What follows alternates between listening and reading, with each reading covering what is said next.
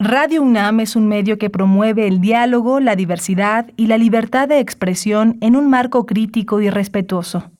Los comentarios expresados a lo largo de su programación reflejan la opinión de quien los emite, mas no de la radiodifusora.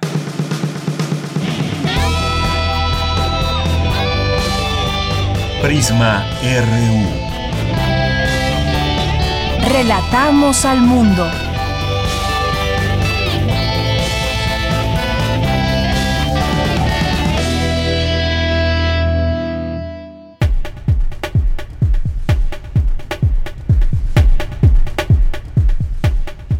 Buenas tardes, muchas gracias por acompañarnos ya aquí en Prisma RU, gracias por su compañía, por estar aquí presentes con nosotros a través de nuestras frecuencias de Radio UNAM, el 96.1 de FM y el 860 de AM. Muchas gracias por permanecer en esta sintonía.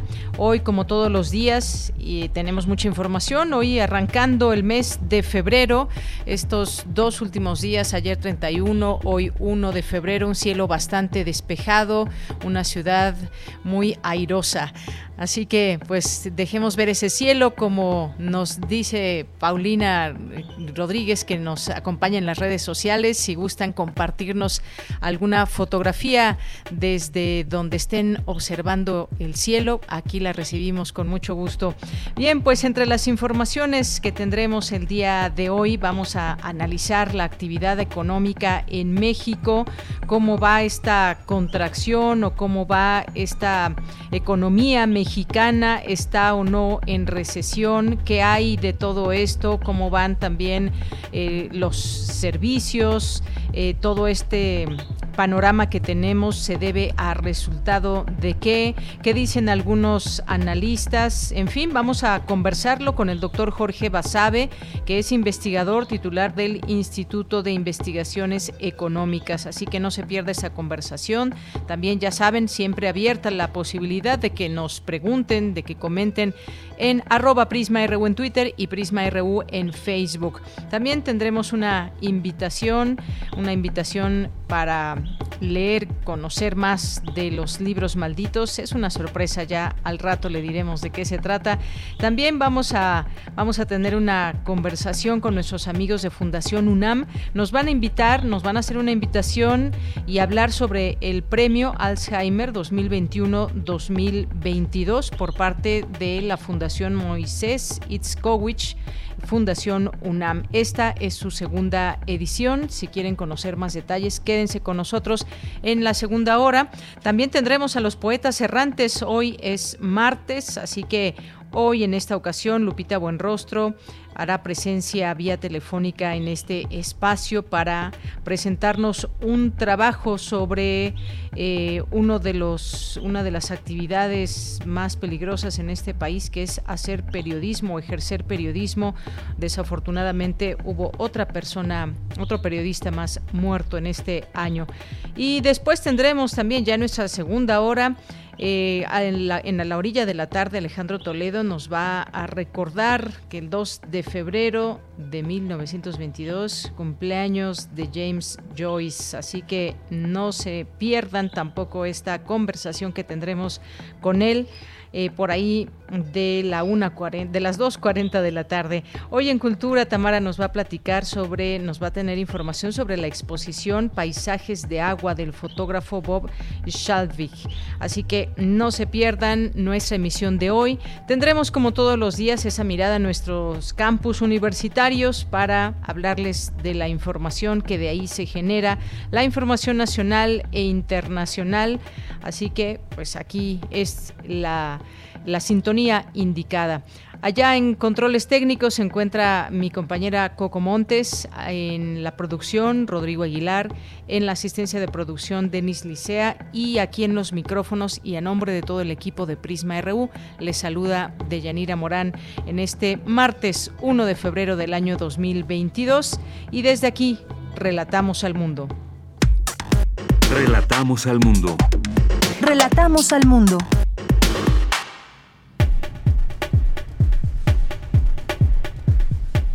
En resumen, en la información universitaria presentan la misión Colmena, proyecto creado en la UNAM que se realizará en la superficie lunar con el objetivo de desarrollar en México las capacidades de microrobótica para uso en ambientes espaciales. La Casa del Lago de la UNAM alberga la exposición En la calle y en la historia, 40 años de lucha feminista mexicana. Con diversas actividades, la UNAM celebra durante el mes de febrero el Día Internacional de la Mujer y la Niña en las Ciencias. Se busca destacar la importancia de su participación en las matemáticas. El Chopo es un recinto universitario difícil de definir, señaló su director José Luis Paredes al impartir la conferencia El Chopo, un museo de cruces, fronteras y encuentros. En la información nacional, el subsecretario de Salud, Hugo López Gatel, aseguró que el país se encuentra en fase de descenso de la cuarta ola de COVID. Abrimos la semana ya con reducción se redujo 31% los casos estimados eh, en la quinta semana del año, que es en la que estamos eh, viviendo, y esto es consistente con varias otras señales como la reducción de la ocupación hospitalaria, la reducción de las incapacidades temporales eh, laborales y la reducción del porcentaje de positividad. Son varias señales que nos muestran que ya llegamos al punto ACME y hemos pasado al punto máximo de esta cuarta ola de COVID-19 en México, eh, dominada por la variante Omicron, y ya nos encontramos en la fase de descenso fase de descenso, así lo explica el doctor Gatel. En más información, el presidente Andrés Manuel López Obrador informó que el historiador Pedro Salmerón declinó al cargo como embajador de Panamá. Bueno, vamos a presentar una propuesta, a ver si la acepta el gobierno de Panamá. No creo que el presidente de Panamá esté enterado, yo creo que esto tiene que ver más con la canciller, pero pues ya les informo que este, vamos a proponer eh, como embajadora para Panamá a la senadora suplente Jesusa Rodríguez. Ella va a ser, si lo acepta el gobierno de Panamá, si da su beneplácito, la embajadora de México en Panamá. Bien, en otra información, Ricardo Aldana ganó las elecciones para ser el nuevo líder del Sindicato de Trabajadores Petroleros de la República Mexicana. Hasta hoy se desempeñaba como secretario tesorero del sindicato. Fue consejero político del PRI y senador de 2000 a 2006 por el mismo partido, por el PRI. La diócesis de Ecatepec dio a conocer que Monseñor Onésimo Cepeda falleció a los 84 años por complicaciones de COVID-19. El presidente Andrés Manuel López Obrador expresó su pésame por la muerte del obispo emérito de Ecatepec. Y en la información internacional, el jefe de la diplomacia de Estados Unidos, Anthony Blinken, exhortó este martes a su homólogo de Rusia, Sergei Lavrov, a retirar de inmediato las tropas rusas de la frontera con Ucrania. Hoy en la UNAM, ¿qué hacer y a dónde ir? Acompaña al doctor Mauricio Rodríguez Álvarez en una emisión más de la serie Hipócrates 2.0, coproducción de Radio UNAM con el Programa Universitario de Investigación en Salud. En esta serie se abordan las investigaciones y los asuntos relacionados con la salud que son de interés del público. Hoy el programa abordará el tema Impacto psicológico de la pandemia, con la doctora Carolina Santillán Torres, psicóloga y académica de la UNAM, quien hablará sobre algunos grupos de alto riesgo, entre los que se encuentran las personas que tenían alguna condición previa de salud mental, sintomatología depresiva, trastornos de ansiedad, o problemas con el consumo de sustancias, entre otras condiciones. Sintonizan nuestras frecuencias hoy en punto de las 18 horas por el 96.1 de FM, 860 de AM y en línea www.radio.unam.mx. Otra opción que no te puedes perder es la serie Derecho a Debate, espacio radiofónico en el cual se analizan los temas de coyuntura nacional e internacional desde una perspectiva jurídica multidisciplinaria, donde la difusión de los derechos humanos y la cultura de la legalidad serán siempre el eje rector de dichas discusiones. La serie Derecho a Debate se transmite todos los martes a las 16 horas a través de las frecuencias de Radio UNAM 96.1 de FM, 860 de AM y a través de nuestro sitio oficial www.radio.unam.mx. A principios de los años 80, un pequeño círculo de amigos ven afectadas sus vidas con la aparición del SIDA, la terrible enfermedad todavía es desconocida en aquel entonces. Aquel grupo de amigos tratará de estar lo más unido posible durante los años posteriores, aunque tristemente algunos de ellos se verán afectados por el virus. Esta es la premisa de la cinta Juntos para siempre, del director Norman René y que forma parte del ciclo de cine Al final del camino de TV UNAM. Sintoniza hoy, en punto de las 22 horas, el canal 20.1 de televisión abierta. Disfruta de la programación del canal cultural de los universitarios y recuerda, si utilizamos cubrebocas, nos cuidamos todos.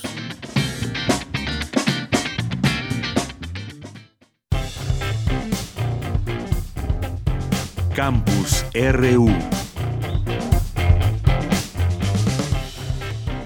Bien, es momento de entrar a nuestro campus universitario. Programan diversas actividades con motivo del Día Internacional de la Mujer y la Niña en las Ciencias. Aquí nos gustan muchos estos temas y nos vamos contigo, Dulce García, que nos tienes los detalles. Cuéntanos, muy buenas tardes. Así es, Deyanira, muy buenas tardes a ti al auditorio. Deyanira, como bien lo comentas, el próximo 11 de febrero se conmemora el Día Internacional de la Mujer y la Niña en la Ciencia y por lo cual el Centro de Ciencias Matemáticas y el Instituto de Matemáticas de la UNAM realizarán actividades que tienen la intención de generar una reflexión en torno a la importancia de la participación de las mujeres en el ámbito científico y en el de las matemáticas. El objetivo general de estas actividades de Yanira es visibilizar y fomentar la participación de mujeres y niñas en las ciencias, específicamente con este encuentro en las matemáticas, con lo cual se promoverá también la igualdad de género en el quehacer científico y matemático. Se tienen contempladas charlas entre las que destacan de Yanira, te platico, una llamada Algoritmos, Imaginación y Género, y hay otra también que destaca mucho por su tema, que es Desafiemos discursos y narrativas en este Día de la Mujer y la Niña en la Ciencia. Otros de los objetivos de este encuentro de Yanira son promover en el área de las matemáticas que la equidad de género sea un derecho humano fundamental, mostrar una visión general del quehacer científico y de las científicas, con énfasis en las matemáticas, visibilizar contribuciones de mujeres en matemáticas y en diferentes momentos históricos, promover la participación temprana de mujeres en el quehacer científico, especialmente en matemáticas. Las actividades de Yanira están dirigidas a jóvenes a partir de los 12 años y la programación se puede consultar ya en la página del Centro de Ciencias de Matemáticas de la UNAM. Esta página es www.matmor.unam.mx. Esta es la información de Yanira. Muchas gracias, Dulce, y muy buenas tardes. Gracias a ti, buenas tardes. Bien, continuamos ahora con mi compañera Cindy Pérez Ramírez. Un recorrido visual de dos archivos feministas es la exposición En la calle y en la historia. 40 años de lucha feminista mexicana. ¿Qué tal, Cindy? Muy buenas tardes. ¿Qué tal, Deyanira? Muy buenas tardes. Es un gusto saludarte a ti y a todo el auditorio. Albergada en salas y rejas de Casa del Lago UNAM con la curaduría de la historiadora Julia Antivilo, la exposición En la calle y en la historia, 40 años de lucha feminista mexicana, reúne cerca de 400 piezas de archivo entre fotografía, video y carteles que dan cuenta de los movimientos que feministas y disidentes sexuales han llevado a la calle desde los años 70 del siglo pasado hasta 2019. Los materiales que integran la muestra provienen de dos archivos. Uno de ellos, el Victoria Jiménez, se encuentra bajo resguardo en la Biblioteca Francisco Javier Clavijero de la Universidad Iberoamericana y contiene unos 4.000 documentos que la artista y activista mexicana reunió entre las décadas de los 70 y los 90. Otra parte de las piezas proviene del acervo del colectivo Producciones y Milagros, que abarca hasta este siglo. Aquí es posible ver los rostros de quienes hicieron historia. Alaide Fopa, Elvira Trueba, Adelina Sendejas, entre otras militantes, como se les llamaba entonces. reunidas con motivo de The International Dinner Party, que rindió un homenaje en vida a la luchadora feminista Lidia Lúcido también en 1979. De acuerdo con la activista, la lucha feminista en México lleva más de cuatro décadas, pero se eligió como punto de partida un hito de 1979, la marcha que por primera vez conjugó este movimiento con el arte. Esta exposición de Yanira en la calle y en la historia, 40 años de lucha feminista mexicana en la Casa del Lago de la UNAM en el bosque de Chapultepec, puede ser visitada de jueves a domingo de 11 a 17 horas. La entrada es libre y el aforo es limitado. Pues obviamente llamar a las medidas sanitarias para que vayan todos con cubrebocas y Yanira. Claro que sí, Cindy, muchas gracias. Gracias por esta invitación. Muy buenas tardes. Muy buenas tardes. Bien, pues ahí está exposición. Ojalá que si es de su interés la puedan visitar, la puedan conocer, este recorrido visual de estos archivos feministas. Nos vamos ahora con eh, otra información, una información muy relevante porque preside el rector Enrique Graue la presentación de Colmena, que es la primera misión mexicana en la Luna. Ya mi compañera Virginia Sánchez se encuentra en la línea telefónica. Te saludo con mucho gusto, Vicky. Adelante. Igualmente, Bella, muy buenas tardes a ti y al auditorio de Prisma RU. Pues impulsado también con el apoyo conjunto de la Agencia Espacial Mexicana de CONACIT y del Gobierno del Estado de Hidalgo, el proyecto Colmena, desarrollado en el Laboratorio de Instrumentación Espacial del Instituto de Ciencias Nucleares de la UNAM, donde participan aproximadamente 200 estudiantes de ingeniería, física, matemáticas y química, está conformado por cinco pequeños robots con un peso cada uno de menos de 60 gramos de masa y 12 centímetros de diámetro que a través de la nave Peregrine de la empresa estadounidense Astrobotic serán colocados en la superficie de la Luna para que comiencen a funcionar con la luz solar que durará un día lunar igual a 13 días y realicen mediciones de las propiedades del regolito para probar su capacidad del funcionamiento como enjambre. Al presidir el evento y acompañado por autoridades universitarias y por el embajador de México ante la Agencia Latinoamericana y Caribeña del Espacio, Gustavo Alfonso Alonso Cabrera, el rector Enrique Graue destacó la importancia de reconocer en Colmena la fortaleza de la UNAM, de los institutos de investigación y la participación de los alumnos quienes aseguró están aplicando la ciencia básica para poder transformar la realidad. Asimismo, agradeció el interés de la Cancillería mexicana por aplicar la ciencia a las políticas del Estado, entre ellas la investigación espacial. Escuchemos al rector. Particularmente un año como este, en un año que la ONU lo declaró como de las ciencias básicas para la sustentabilidad. Celebramos, por supuesto, también el interés del Estado en la ciencia aplicada, fortaleciendo así el futuro de nuestra nación. Y muchas, de verdad también muy agradecido por esta confianza que ha depositado el Estado mexicano en la Universidad de la Nación. En tanto, Gustavo Medina Tanco, responsable del Laboratorio de Instrumentación Espacial LINX detalló algunas de las bases que definen a Colmena. Escuchemos. Colmena es la primera etapa de un nicho de tecnología espacial que queremos desarrollar para que México no participe de esa transformación como un consumidor meramente, sino efectivamente como un actor y un productor de bienes, riquezas, conocimiento y bienestar. ¿En qué se basa Colmena? Pues bueno, la exploración de cuerpos celestes sin atmósfera requiere trabajar en medios sumamente agresivos y en el caso de asteroides con gravedades muy bajas. Todo eso es realmente lo opuesto que necesita un ser humano. Entonces robots van a tener una importancia capital en ese proceso. Robots actuando, en forma autónoma.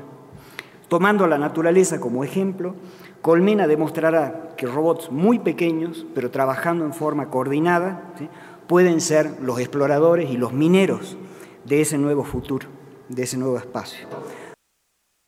Por su parte, Salvador Landeros Ayala, director de la Agencia Espacial Mexicana, resaltó que con el proyecto Colmena se confirma la capacidad de la ciencia y tecnologías mexicana y del alto nivel académico de nuestra máxima casa de estudios, mientras que Omar Fayad, gobernador del estado de Hidalgo, señaló que apostar al espacio es tomar determinación contundente hacia el futuro.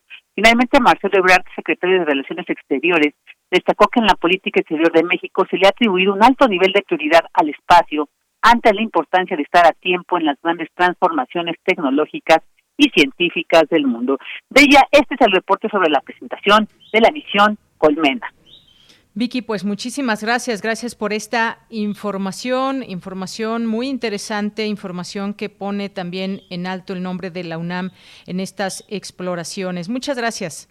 A ti, Deya, muy buena tarde. Muy buenas tardes. Y bueno, pues solamente recordarles que entre las carreras que ofrece nuestra universidad está la de Ingeniería Aeroespacial en la Facultad de Ingeniería y que cuenta con la unidad de alta tecnología en Juriquilla, Querétaro, equipada con laboratorios para pruebas y certificación espacial. Bueno, pues ahí sumada nuestra universidad a estas importantes exploraciones, en este caso en la Luna. Continuamos.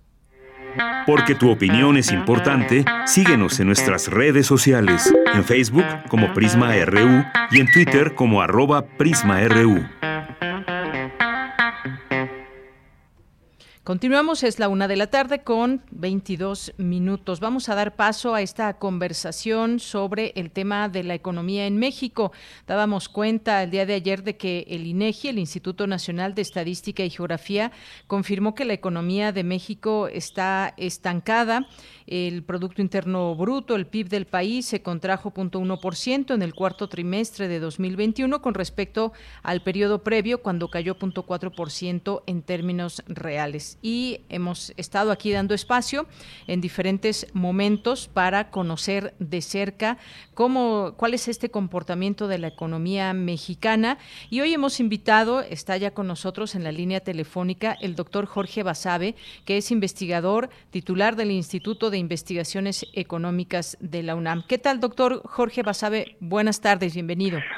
¿Cómo le va? Buenas tardes, Deyanira, a sus órdenes. Gracias, doctor. Pues decía yo, la actividad económica en México que registra una contracción en el cuarto trimestre de 2021. Hoy, ¿cómo podemos mirar el escenario pues de cara a este año 2022, doctor? Bueno, pues eh, muy complicado. Eh, la, e, e, efectivamente, según la definición técnica de dos trimestres consecutivos a la baja, estamos en una en una recesión.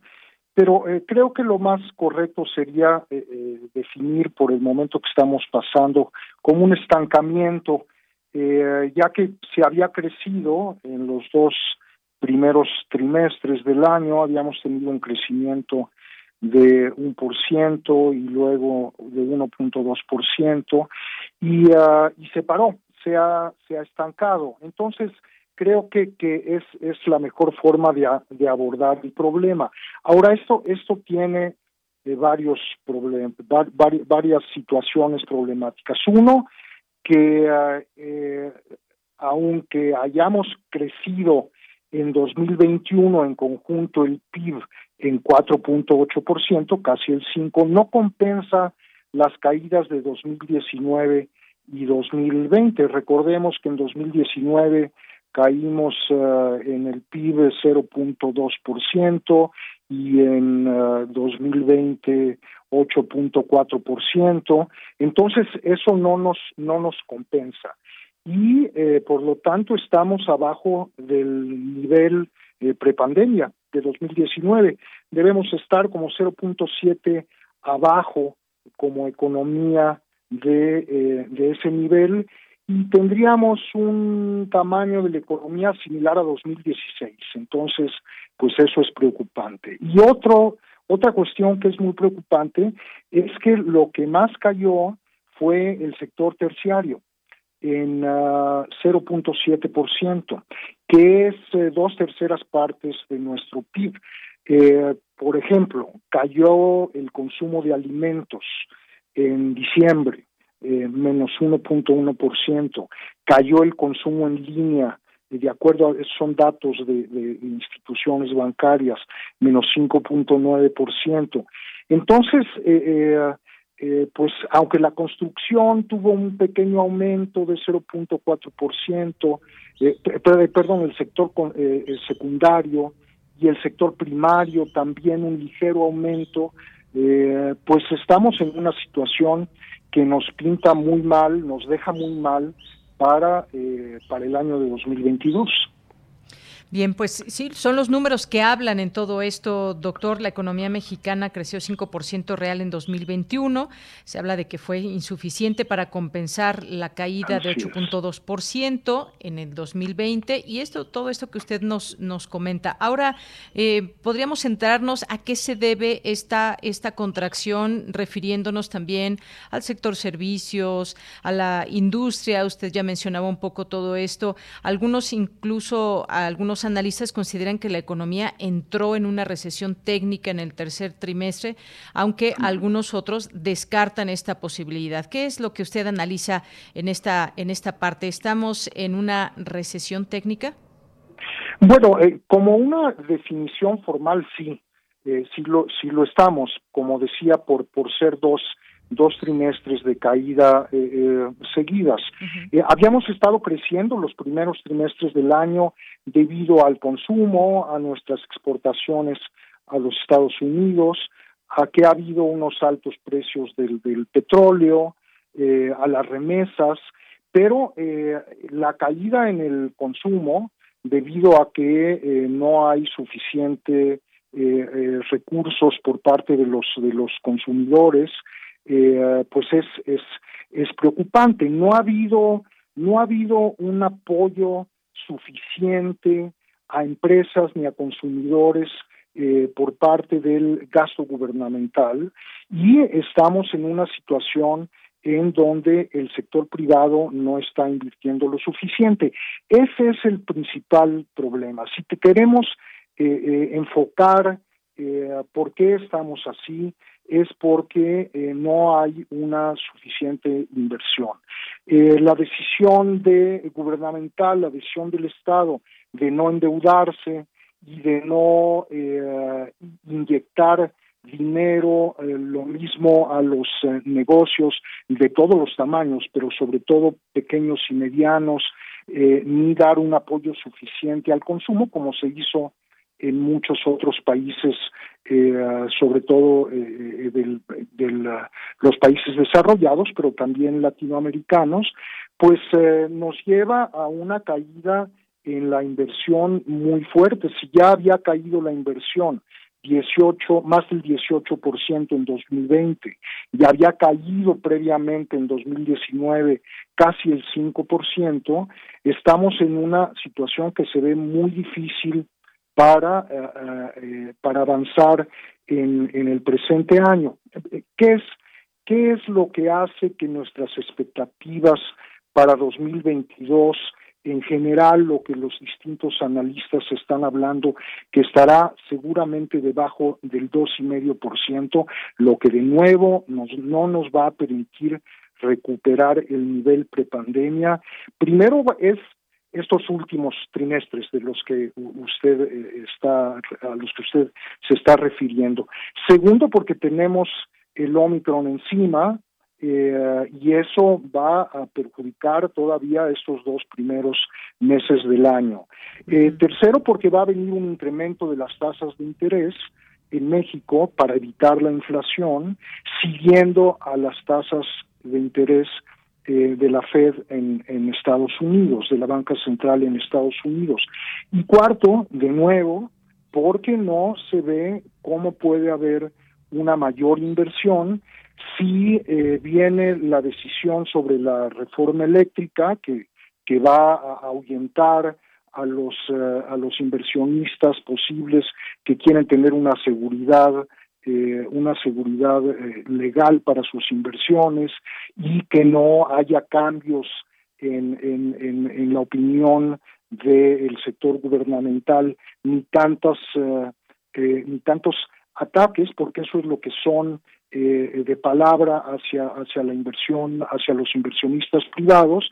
Entonces pues de qué forma vamos a poder recuperar se ve se ve muy se ve muy difícil no Un panorama difícil. Eh, doctor, uno que más quisiera que el panorama pintara mejor en este 2022, donde pues se definirán también eh, quizás cosas con respecto a una pandemia, si ya podemos ver el final de esto y las afectaciones que se han tenido en el mundo.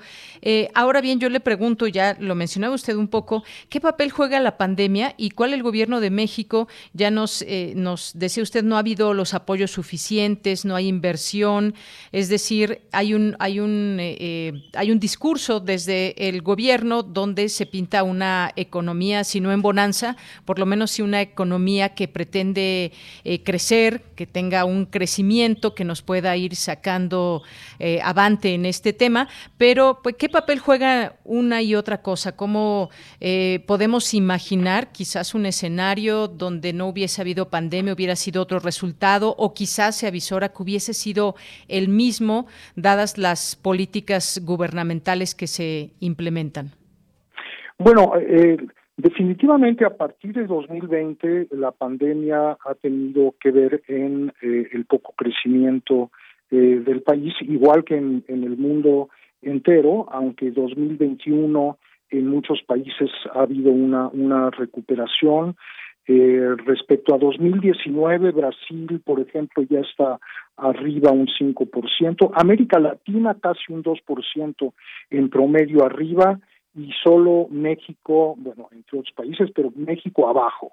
Entonces, la pandemia ha tenido mucho que ver, pero tenemos que recordar que desde 2019 ya no crecimos, estuvimos eh, 0.2% eh, por ciento eh, abajo de eh, eh, en el crecimiento del PIB y esto fue por las por las decisiones y por los discursos y ahí sí tiene que ver entonces la la posición de esta nueva administración con respecto a recordemos primero el, el aeropuerto, la cancelación del aeropuerto, con con ah, con este esta consulta que así se le llamó fue en realidad no fue una una una consulta más que a los sectores más cercanos votantes del nuevo gobierno en, en, en octubre de 2018, para noviembre de 2019 ya se había caído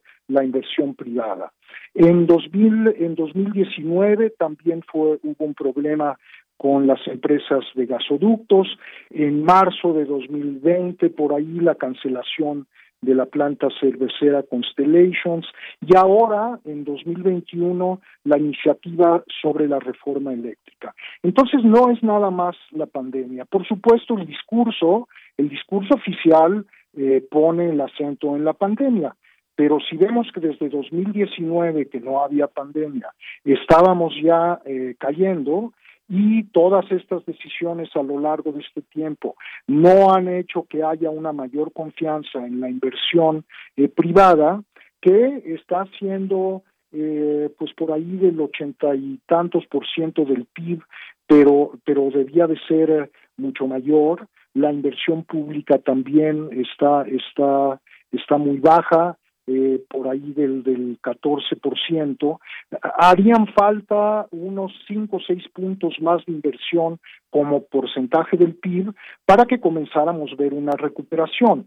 El gobierno no lo está haciendo, la inversión pública se ha caído desde 2019 y la inversión privada, insisto, no está llegando ni se ve cómo vaya a llegar eh, eh, porque no hay un discurso favorecedor a menos que haya un cambio eh, por menos por, por parte del, del, del, gobierno actual de la administración actual a todos sus niveles. Cuando se vea que 2022 va a tener un crecimiento menor al 2.5% y pudiera cambiar.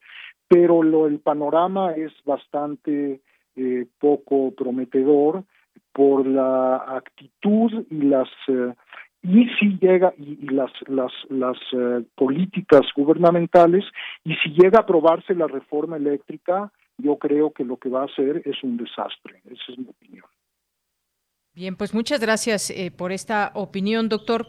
Es decir, hay una serie de elementos también que vemos en este escenario. Usted pone uno en la mesa que es esta reforma eléctrica y lo que puede conllevar. Y sin embargo, bueno, pues también vemos distintas estrategias en cada en cada gobierno con eh, pues quienes están a la cabeza en pues desde la Secretaría de Economía, Hacienda, en fin, las reformas que se van planteando o las ideas a, desarrollar a lo largo de un sexenio que pueden ir dando giros de, timón eh, y pues bueno, esa sería digamos la posibilidad o la idea con la que nos quisiéramos quedar. ¿Hay posibilidad de dar ese, ese cambio para que se pueda, digamos, tener una economía? Ya usted ponía ejemplos muy interesantes. El caso de Brasil, que también ha sido una economía muy afectada por la pandemia, por la pandemia misma en el tema de la salud, por el número de personas que han perdido la vida y muchas otras cosas. Eh, pero, sin embargo, digamos que puede haber a mitad de este gobierno alguna posibilidad de que los siguientes tres años podamos tener un mejor escenario, se tendría que dar un giro, pero ¿se ve esa posibilidad o de plano no, no se ve desde su punto de vista, doctor?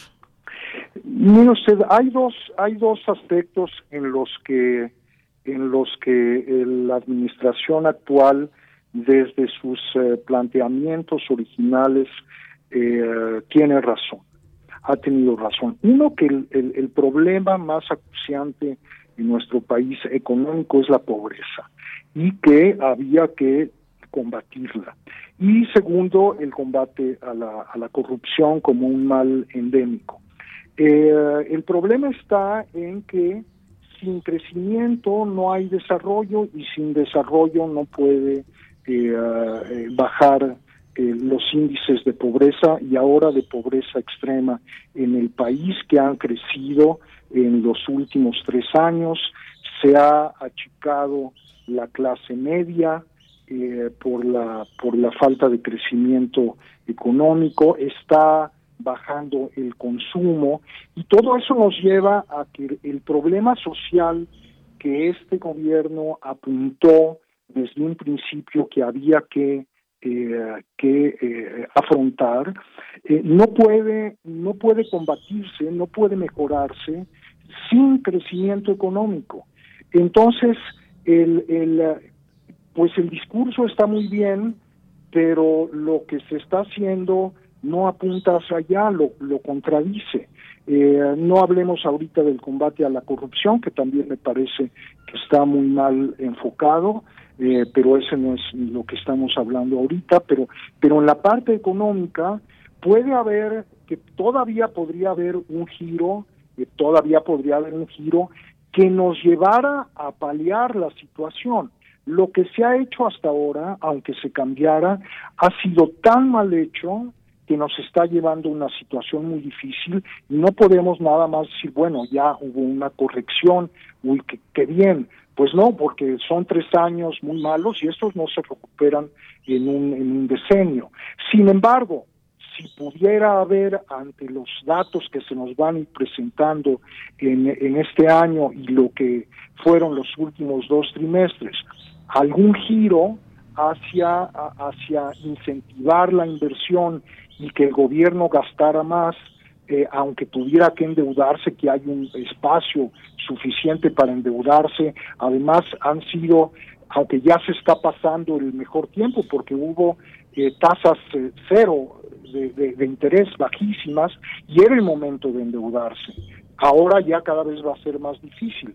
Pero si pudiera haber un giro hacia allá y no nada más eh, una actitud necia sobre la austeridad, pues la austeridad lo que nos está costando eh, y este y este discurso anti la inversión eh, privada eh, eh, lo que está llevando es que el sector que se quería ayudar, el sector más pobre del, del, país y más desafortunado, que se viene arrastrando durante varias décadas, pues no se, no se va a lograr. Entonces es una contradicción total entre el discurso y las acciones del gobierno, por una ignorancia y por una necedad en, el sentido más literal del término eh, por parte de las autoridades y de la máxima autoridad del país.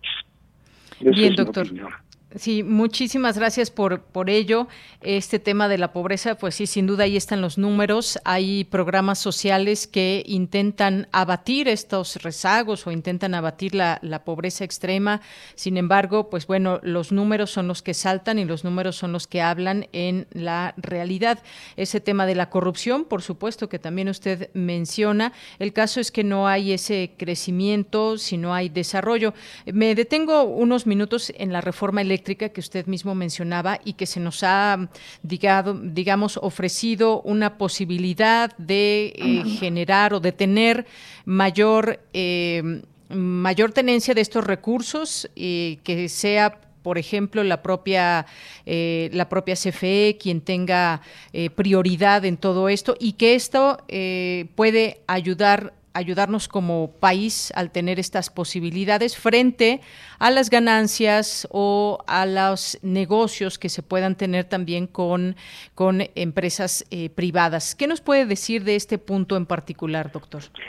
Sí, eh, no es así. México, México ha desperdiciado una oportunidad enorme que se abrió hace algunos, eh, desde hace varios años eh, y eh, la sigue desperdiciando más aún ahora con esta nueva administración, porque todo, todo el, el, el, mundo va hacia las energías limpias. Eh, Estados Unidos, nuestro principal socio comercial, va hacia las, hacia las energías limpias y tiene una política en ese, en ese sentido. Eh, América del Norte, eh, con quien estamos, con quienes los dos países con los que estamos en el tratado, para competir a nivel mundial, cada vez va a necesitar más que sus cadenas de producción haya eh, baterías, paneles solares, industria eólica que, que, ah, permita eh, hacer esa competencia a nivel mundial. Por ejemplo, los, el, el, más del 80% de los paneles solares los produce China. México está desperdiciando la oportunidad de, de producir paneles solares aprovechando el, el, eh, la mano de obra, y si, si, entra a especializar más la mano de obra en México para exportar a Estados Unidos que está invirtiendo en eso y eh, eh, que se dejara de importar Estados Unidos desde China. Como ese, igual que las baterías para los autos eléctricos, se han abierto muchísimas oportunidades. La economía mundial va hacia allá. Es un absurdo que México se concentre en invertir en, en, uh, en, en, Pemex y en la Comisión Federal de Electricidad, que además son inversiones que, que, que llevan mucho tiempo como, como dos bocas para dar resultados, en lugar de haber estado en combinación con empresas que invertían, estaban invirtiendo en la perforación, que es lo más caro, y si, encontra, si, si no encontraban, no perdía el Estado mexicano si sí encontraban, se llevaba una parte de la producción y de los beneficios. Entonces, eh, eh, esta, esta, esta idea de que hay que regresar a los años del monopolio de Pemex y del monopolio de la, de la Comisión Federal de Electricidad va a contrasentido con la economía, la economía mundial y eh, las oportunidades en el, en el, en el Tratado de, de Libre Comercio, en el TEMEC, con nuestros socios, en donde podríamos ocupar un espacio eh, eh, importante eh, para hacer a toda la región más competitiva a nivel mundial, pues la estamos, la estamos dejando pasar. el otro discurso es un discurso nacionalista fuera de época, fuera de tiempo, y insisto ah, que va hacia un lado muy diferente de a donde va a ir la competencia mundial y yo creo que eh, nuestros socios en el TEMEC tarde o temprano eh, van a protestar y lo van a echar en cara este a, la política de nuestro país económica en ese sentido. Muy bien, doctor, pues muchas gracias por estar aquí en este espacio con nosotros, por permitirnos conocer su, su análisis con respecto al tema de la economía, un tema que aquí constantemente pues traemos a la mesa para poder entender qué es lo que está pasando en nuestro país. Le agradezco mucho, gracias por estar aquí, un abrazo, doctor. Muchas gracias a usted, Deyanira, gracias, hasta luego. Hasta luego, muy buenas tardes. Gracias al doctor Jorge Basabe, investigador titular del Instituto de Investigaciones Económicas de la UNAM. Porque tu opinión es importante, síguenos en nuestras redes sociales, en Facebook como Prisma RU y en Twitter como arroba PrismaRU. Bien, pues ya es la una de la tarde con 46 minutos y nos enlazamos vía telefónica con Jorge Hernández, porque la F no suena, es muda, narrador, ensayista, ha sido profesor en la UNAM, el ITAM, la Universidad de Anáhuac y el Centro Cultural Helénico. ¿Qué tal, Jorge? Bienvenido a este espacio de Prisma RU de Radio UNAM. Buenas tardes. Hola, muy buenas tardes allá. Estoy muy contento de hablar contigo y de poder mandar un abrazo a todo tu auditorio. Muchas gracias, gracias Jorge. Pues hoy vamos a platicar contigo de los libros malditos, porque nos vas a hacer una invitación. Hay una serie que pues está a tu cargo ahí en Himalaya y que pues nos va a permitir conocer un poco más eh, con, tu, con tu plática sobre los distintos títulos o distintos títulos que han sido clasificados como, como prohibidos. Cuéntanos un poco de este proyecto y de este podcast. Pues muchas gracias. La oportunidad es para poder hacer público lo que ya sabe todo mundo, que es que yo soy muy travieso desde niño y basta que a mí me prohíban algo para que se me antoje. Me pasa con la comida, me ha pasado con algunas amistades y desde niño me pasó con libros. O sea, en cuanto alguien decía, ni se te ocurra leer eso, porque está lleno de cochinadas, pues yo andaba buscando esas cochinadas y así me formé un criterio. Bueno o malo, no lo sé, pero fíjate que dado que me quedé desempleado, nuestro amigo Baltasar Domínguez me buscó en la FIL de Guadalajara y me propuso que nos sentáramos a hablar de libros malditos, libros que han sido prohibidos o que han o con los autores que han sido proscritos por alguna razón o por alguna sin razón, ¿no? Y resulta que yo tenía mi lista y Baltasar tenía la suya y los de Himalaya nos, nos dejaron juntar las dos. Y ahora nos dimos cuenta que además es interminable. Entonces ojalá haya más temporadas porque podemos llegar a más de 100 libros que nos dijeron que no había que leer. Y como yo soy de la idea de que está prohibido prohibir, pues entonces hay que leerlos. Y ese es el plan con Maña, que con el podcast yo espero que tú me escuches y te vayas directo a la librería a comprar el libro de la semana. Todos los viernes vamos a hablar de un libro maldito. Pues magnífico plan con Maña. Le mandamos un saludo también a, Baltasar, por supuesto. Eh, cuéntanos un poco de esta primera temporada que nos dices, porque pues no, no, no se pueden en esta primera temporada meter tantos libros, pero cuéntanos de algunos de ellos. Empiezas, eso sí lo sé porque ya escuché el primer episodio de Salman Rushdie. Ah, pues te mereces un electrodoméstico y un postre de premio porque ya me escuchaste. Entonces te consta que en 10 minutos trato de no aburrir a nadie Baltasar ahí fue muy buen productor porque no me tiro un rollo de una hora, sino en diez minutos hablo de los versos satánicos para quien no conozca a Salman Rushdie, que se enteren que ese pobre hombre lo condenaron a muerte por haber escrito algo muy chusco, chistoso, cómico de los fundamentos del Islam y en particular de la, del arcángel San Gabriel. Y resulta que lo condenaron a muerte. Eh, yo afortunadamente lo conocí, nos hicimos amiguis y es un homenaje a él, pero hay de chile, de dulce y de manteca, porque también está Lolita de Nabokov está El origen de las especies de Charles Darwin, están los 120 días de Sodoma del Marqués de Sade.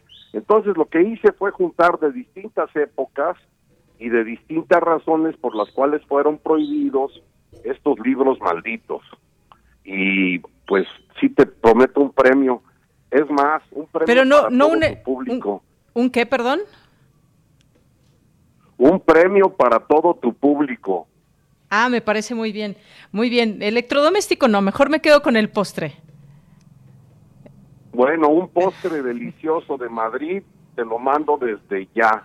Bueno, me parece muy bien. Vía Y para, para, que el público, Sí, sí. mira, para el público, los que bajen la aplicación de Himalaya, si ponen la palabra secreta que es malditos, tienen descuento de 65%.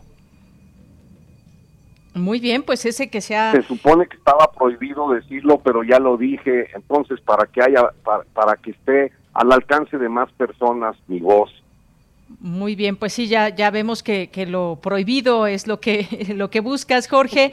Bueno, pues aquí algunos títulos que nos has, que nos has dado. Y es que, pues bueno, las grandes preguntas, ¿realmente representan un verdadero peligro? ¿O qué nos cuentan estos libros que han sido prohibidos o que le han, eh, pues, le han dado eh, esta situación, por ejemplo, a Salman Rushdie, en este caso, de pues tenerse que esconder porque se clamaba su muerte. Eh, se metió quizás con temas muy delicados, pero al fin de cuentas una, una, una novela y así con las otras podemos decir muchas otras cosas que, pues sí, para muchos lo prohibido pues va a llamar siempre la atención y hay que leer estos libros malditos y tú nos vas a ir explicando en estos episodios qué hay, qué encontramos en ellos para poder ir a leerlos, a no ser de que algunos ya los hayamos eh, leído, pero la lista es larga.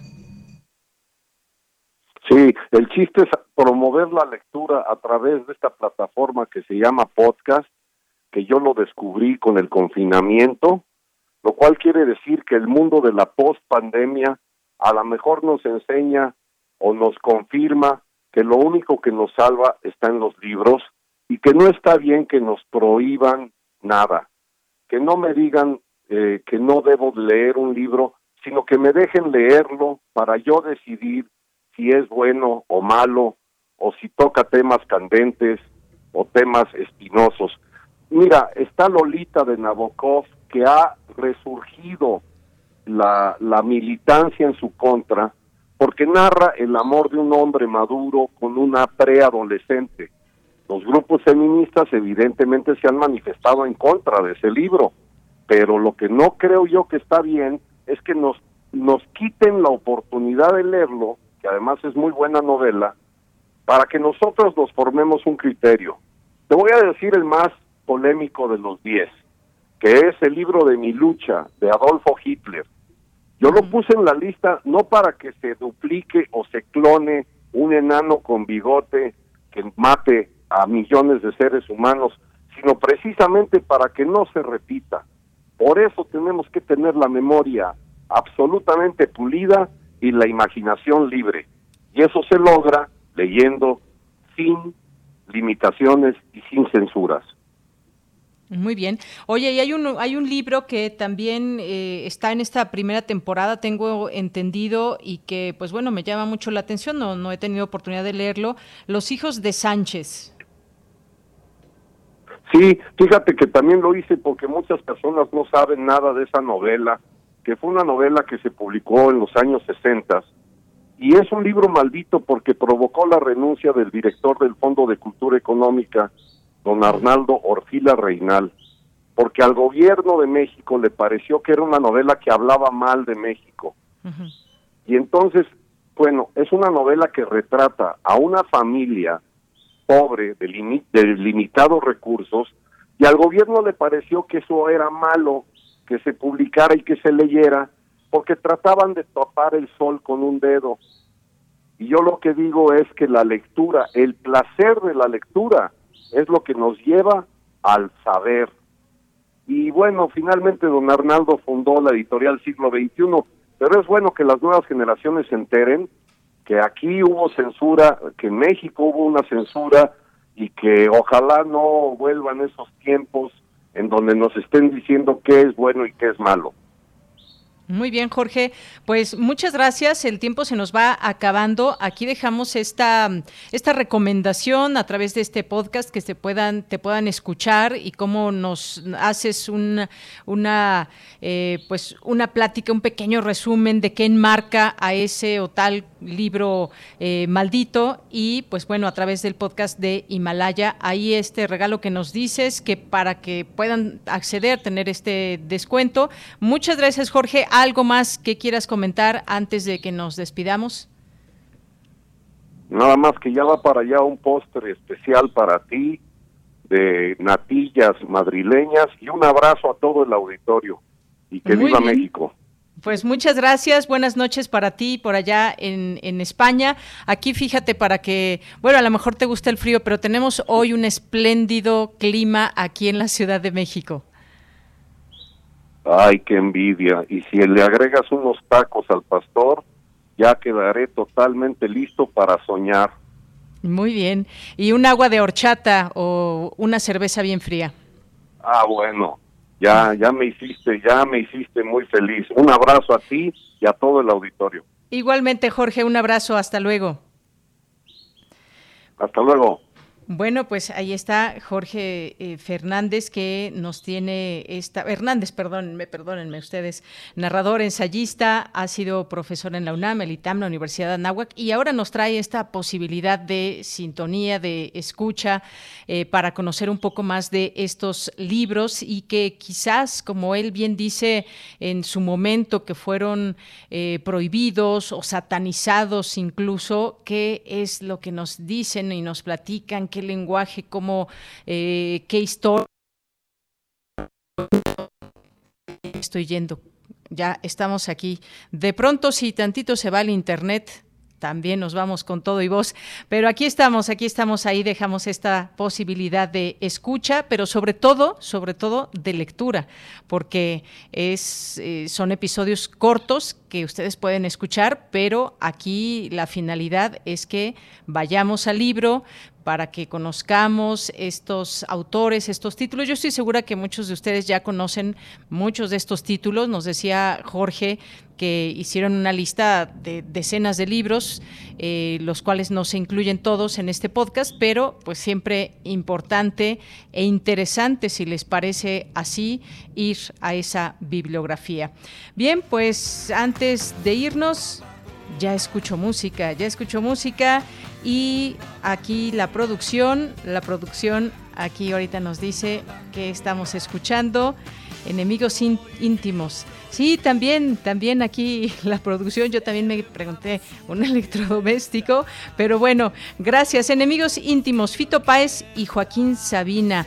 Con esto nos vamos al corte y regresamos a la segunda hora de Prisma RU. Joaquín no sabe cantar, mm, yo sí que soy un pero en rimas consonantes, si me extrañas, mándame un fax.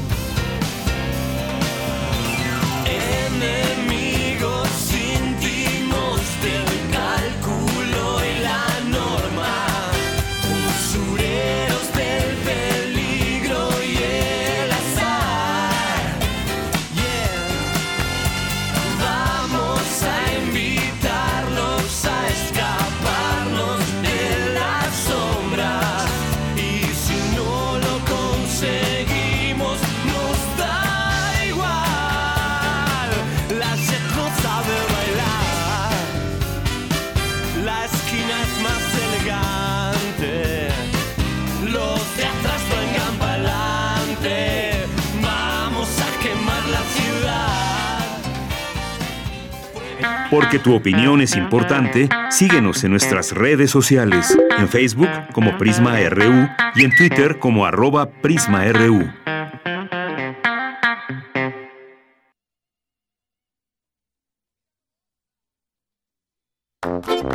¿Sabes qué tienen en común? El polvo de una estrella durmiente, el moco de King Kong o el enano más alto de todos. Pues que todos los puedes encontrar en la radio. Solo tienes que decir las palabras mágicas. Para tus orejas y escúchanos todos los sábados a las 10 de la mañana por Radio UNAM.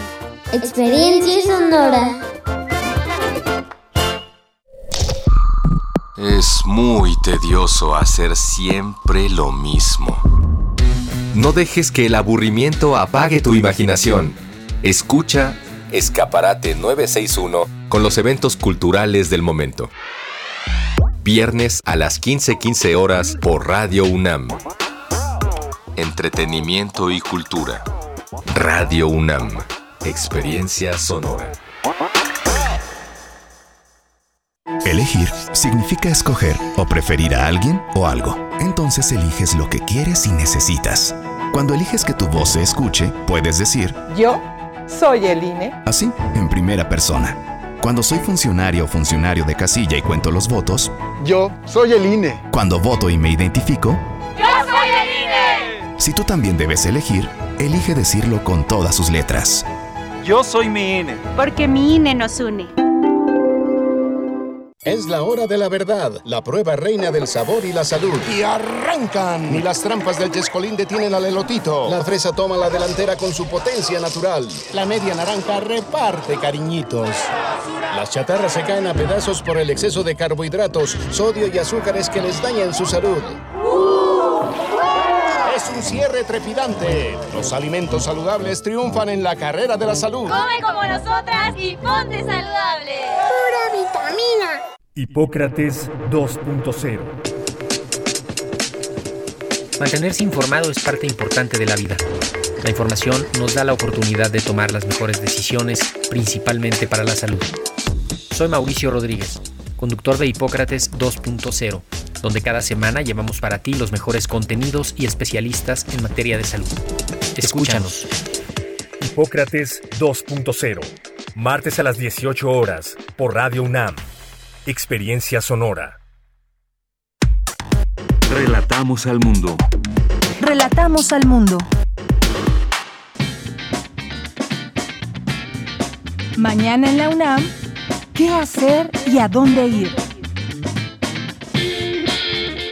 La Dirección General de Actividades Cinematográficas de nuestra máxima casa de estudios te invita a participar como voluntario en la decimasegunda edición del Festival Internacional de Cine de la UNAM que se llevará a cabo del 10 al 20 de marzo de 2022. Podrás colaborar en diversas actividades como el apoyo y logística del envío del material audiovisual a las diferentes sedes, atención y bienvenida al público asistente, así como la producción y logística de todo el festival. Para mayores informes, consulta las redes sociales de la Filmoteca de la UNAM y del Festival Internacional de Cine de la UNAM. No te puedes perder la nueva temporada de la serie Escuchar y Escucharnos, bajo la conducción de María Amalia Fernández. Esta serie nació ante la imperiosa necesidad de tomar una postura frente a la creciente ola de violencia contra la mujer y el fortalecimiento de los movimientos feministas en el mundo y al interior de la UNAM. Disfruta de la primera emisión de esta nueva temporada que se estrena mañana miércoles 2 de febrero en punto de las 10 horas a través de las frecuencias universitarias de Radio UNAM. Te recomendamos la exposición En la calle y en la historia. 40 años de lucha feminista mexicana. Un recorrido visual a través de dos archivos feministas mexicanos, el de Ana Victoria Jiménez y el de Producciones Milagros, agrupación feminista. Estas artistas guardianas de la memoria y también protagonistas en estos más de 40 años del movimiento feminista, retratan con ojo certero grandes hitos de lucha en todo el país, así como en diversos rincones del mundo. La exposición en la calle y en la historia, 40 años de lucha feminista mexicana, se presentará del 27 de enero al 30 de abril en la sala José Emilio Pacheco, las galerías 3 y 4, así como en las rejas de la Casa del Lago Juan José Arreola en el bosque de Chapultepec. La entrada es libre y el aforo limitado. No olvides llevar tu cubrebocas. Para Prisma RU, Daniel Olivares Aranda.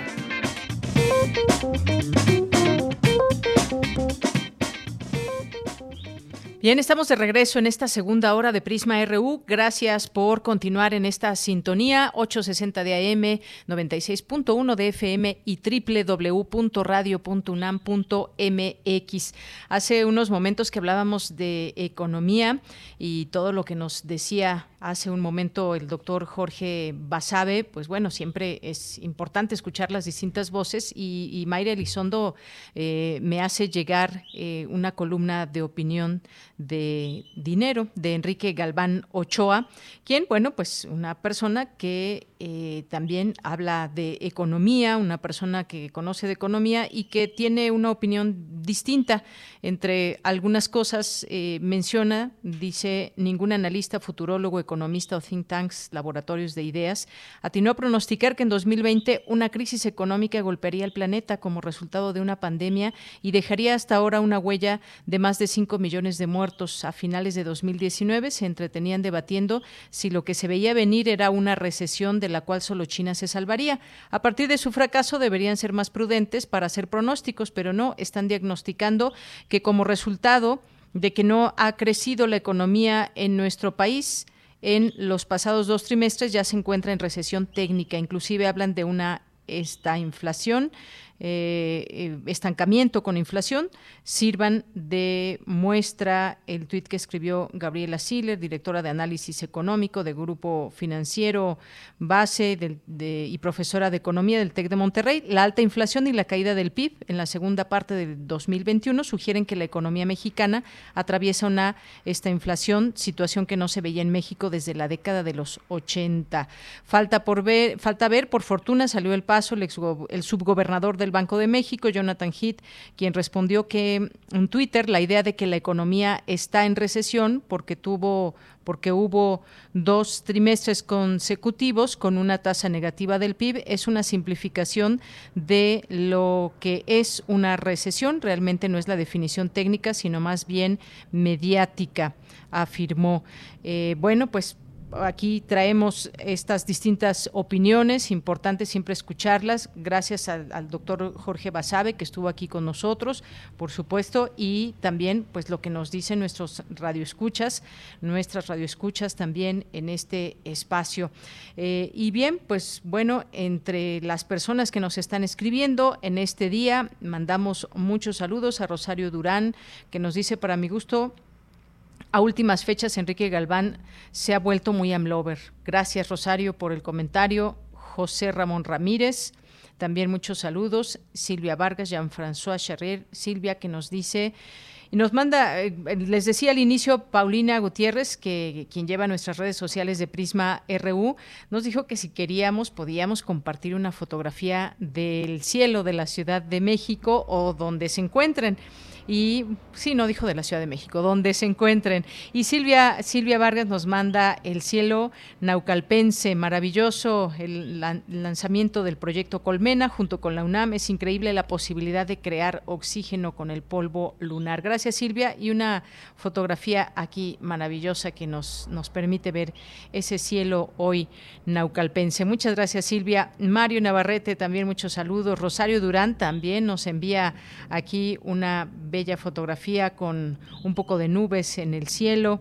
Eh, gracias por este envío. Margeven, muchos saludos.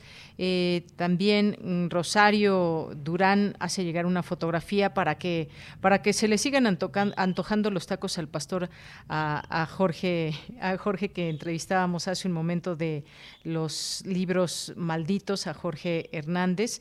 Y eh, ¿Quién más nos escribe por aquí? Carlos Ríos nos dice, estoy de acuerdo, debemos leer aquellos libros que deseemos y no estar sujetos a alguna condicionante. La lectura debe ser una actividad de disfrute. Gracias, Carlos. Oscar Sánchez también muchos saludos. Mayra, que ya atendíamos esta, este comentario que también para los lectores nos dice de Prisma RU, esta editorial de el día de hoy.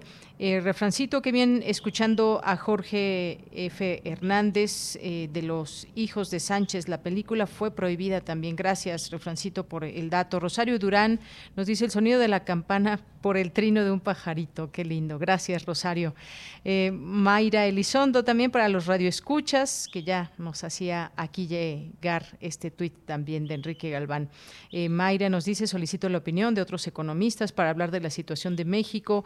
En economía es usual que la combinación de indicadores se interpreten desde una gran subjetividad, como lo hace el doctor Basabe, quien minimiza los efectos de la pandemia y ataca la reforma eléctrica. Gracias, Mayra. Jorge Morán Guzmán, un libro para análisis y debate. Una felicitación a Jorge Hernández por su participación en el programa de Canal 22. Me canso ganso. Gracias, Jorge. Rosario Durán también nos manda una, una, una fotografía de Radisson del Rey Toluca. Muchas gracias, Rosario. Jesús Abraham nos dice en desacuerdo con el doctor Jorge Basabe, defender la propuesta de reforma energética no está de ninguna manera vinculado a un discurso nacionalista anquilosado en el pasado. Menciona además que la reforma no va en la lógica de las energías globales, se refiere al capitalismo verde. Gracias, Jesús Abraham. Eh, Ignacio, buen día también. Muchas gracias. Eh, gracias aquí por los comentarios. Rosario Durán va a ser igual que el nombre, el nombre de la rosa, espero sin veneno en las hojas al momento de ojear. Muchas gracias, gracias eh, Rosario Durán de Humberto Eco.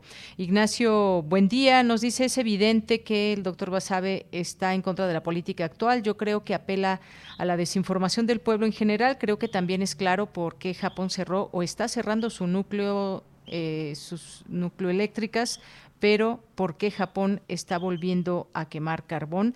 Muchas gracias, Ignacio. Luis Octavio López, muy atinada y oportuna la intervención del doctor Basabe. Espero escriba, se escriba así es solamente con una S en lugar de la Z. Gracias, Luis.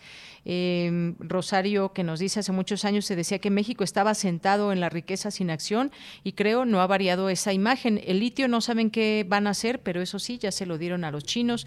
Obvio, los vecinos del norte se iban a eh, enojar y México le sigue dando la vuelta a todo. Jorge Morán, Morán, la economía debe ser debatida por especialistas de fenómenos complejos y teorías del caos, además de ser economistas. Gracias. David Castillo, eh, también muchas gracias. Nos dice Rosario, México tiene toda posibilidad de crecer y desde el gobierno se mete él solo el pie, por ende no avanzamos. Eh, Guadalupe también, muchas gracias. Cristian Araiza nos dice, tendrán que invitar a otro doctor que vea las cosas de otro punto de vista. No ha habido crecimiento, pero tampoco aumento de deuda. Solo hay que ver hacia Argentina y el caos de la electricidad en Europa. ¿En serio estaríamos peor?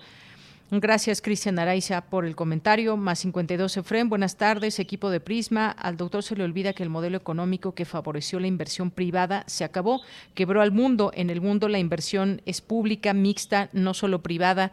El desastre fue el liberalismo banquero, financierista, nacionalismo económico, doctor.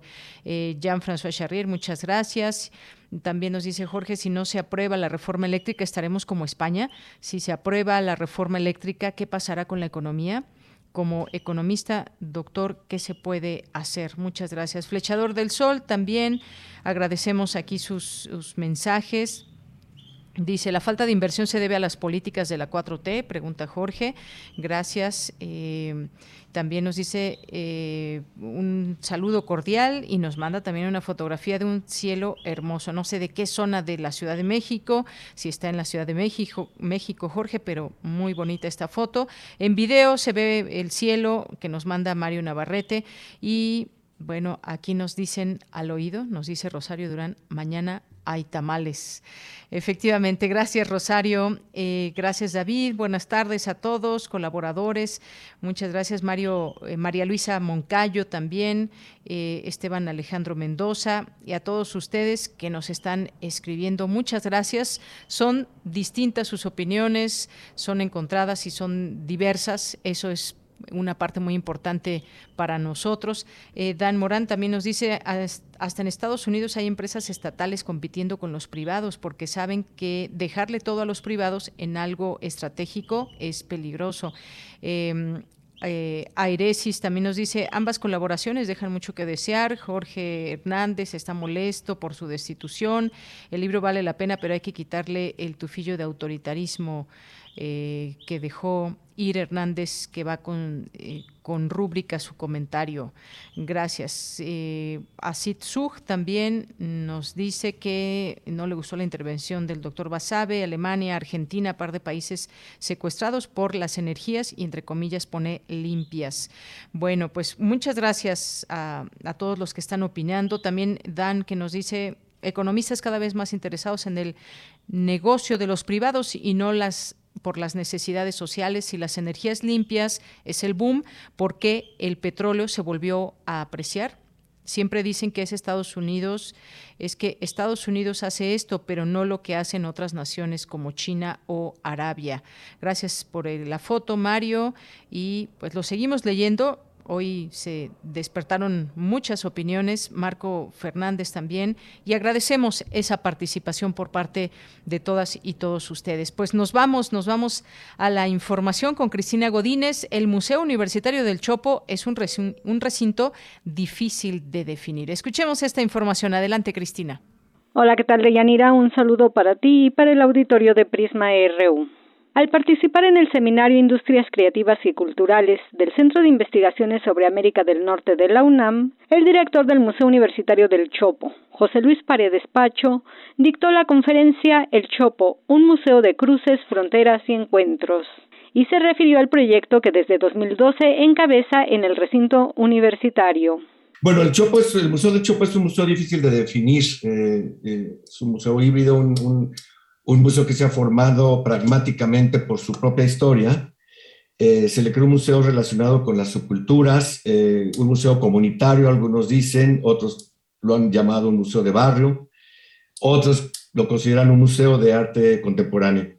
Paredes Pacho señaló que el museo está fuera del campus universitario y en donde se dio cabida a las propuestas emergentes. Bueno, es un museo que se emplaza fuera del campus universitario y que en 1975 y que se muestra abierto a las propuestas emergentes y al entorno de la zona de esta colonia de Santa María la Ribera, ya un barrio popular. De tal suerte que este emplazamiento lo llevó a programar desde el inicio eh, de los 80 prácticas emergentes y marginales como el performance, las actividades subculturales, eh, también marginales y las culturas subterráneas que atraían a distintas tipologías de público, el funcionario expresó que el Museo del Chopo en la actualidad es un sitio que permite la circulación de bienes simbólicos o culturales no mediados por el mercado o el dinero. Un tianguis que en el 82 sale del museo y se establece en la calle eh, y sobrevive todavía hoy gracias a que crea una comunidad o una serie de comunidades muy poderosas, lo cual también nos ha llevado a pensar en las probables eh, posibilidades de relación entre la institución y las comunidades. Y pensamos que justamente la institución puede, o nosotros diríamos mejor, debe contribuir al fortalecimiento o al empoderamiento de la autonomía de estas comunidades. Es un lugar de encuentro de distintas generaciones, pero también de distintas clases sociales, que eso para nosotros también es bastante importante. Deyanira, este es mi reporte. Buenas tardes. Muchas gracias, gracias Cristina Godínez por esta información. Pues sí, así el Museo Universitario del Chopo, todo lo que significa, lo que es, lo que representa. Gracias. Y nos vamos ahora a la información internacional a través de Radio Francia.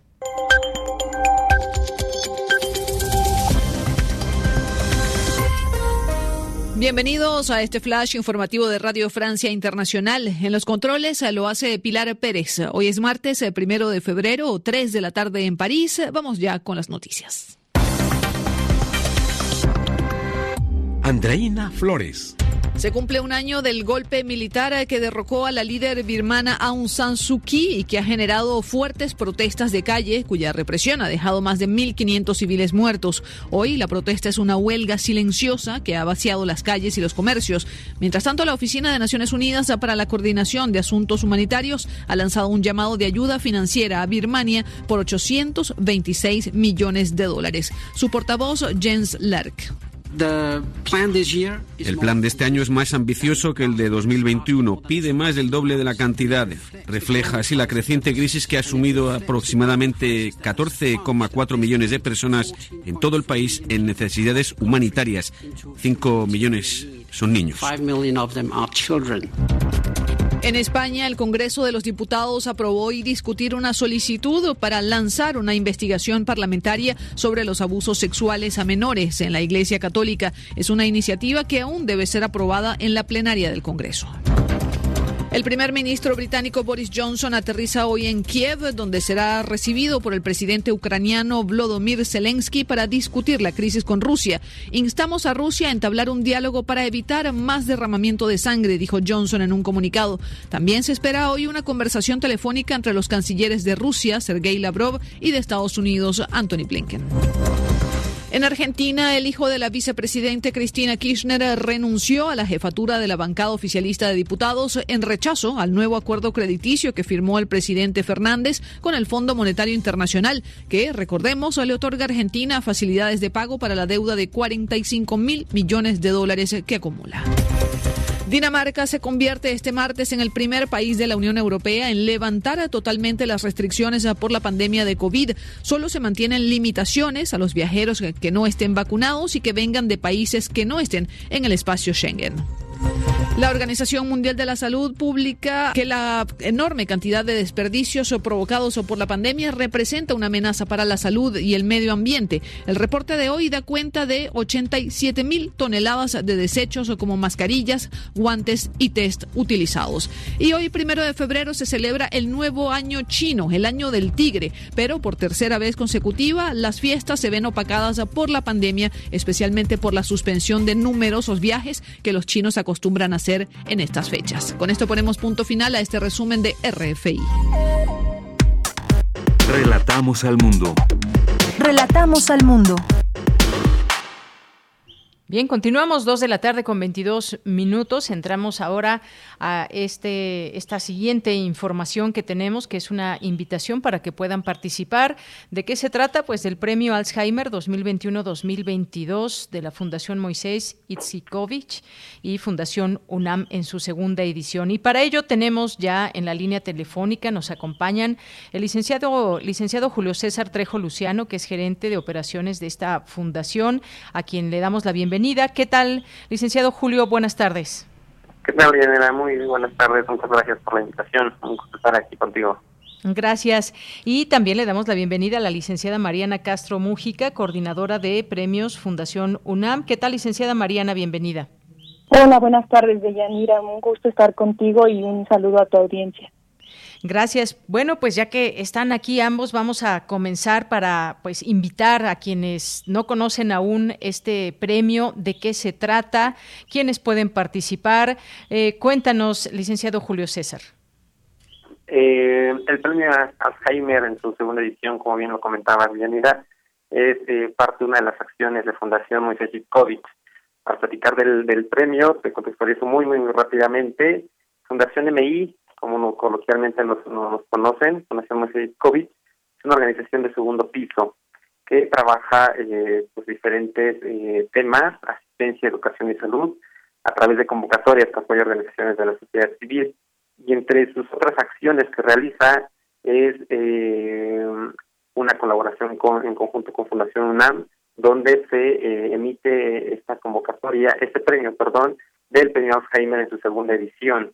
Eh, pues el premio Alzheimer es un galardón que tiene el propósito de promover y conocer la investigación y la innovación en lo que es la materia eh, de nuevos acercamientos para la prevención y tratamiento de la enfermedad de Alzheimer. Eh, un, breve paréntesis, eh, este premio surge a partir de Fundación MI por una experiencia propia de la, de la familia Iskowitz, que en paz descanse, Moisés eh, murió con eh, la enfermedad de Alzheimer. Y entonces, a partir de esa experiencia y sentir eh, muy cercano en la familia de experimentar pues, eh, todos los efectos y consecuencias de la enfermedad, a través de la Fundación MI se emite este premio que pues tiene este, este propósito que te comentaba de. Bien, pues muchas gracias, licenciado Julio César y licenciada Mariana Castro. También sabemos que, pues bueno, pueden consultar la, eh, convocatoria a través de la página de internet, también de, de, esta fundación y de Fundación UNAM. Y pues muchas gracias por estar aquí. Platícanos un poco también quiénes son estas personas que pueden participar, eh, qué los tipos de trabajo que se pueden entregar y la vigencia de esta convocatoria. Sí, mira, las páginas de internet en las que pueden consultar nuestras bases completas es en la página de Fundación UNAM, que es www.fundacionunam.org.mx y de igual manera en la página de Fundación Moisés Iskovich, que es fundacionmi.org. Esta convocatoria va dirigida a los egresados de licenciatura, maestría, especialidad y doctorado de la UNAM que hayan cursado estudios eh, profesionales en las áreas de las ciencias, ciencias biológicas, químicas y de la salud de la UNAM.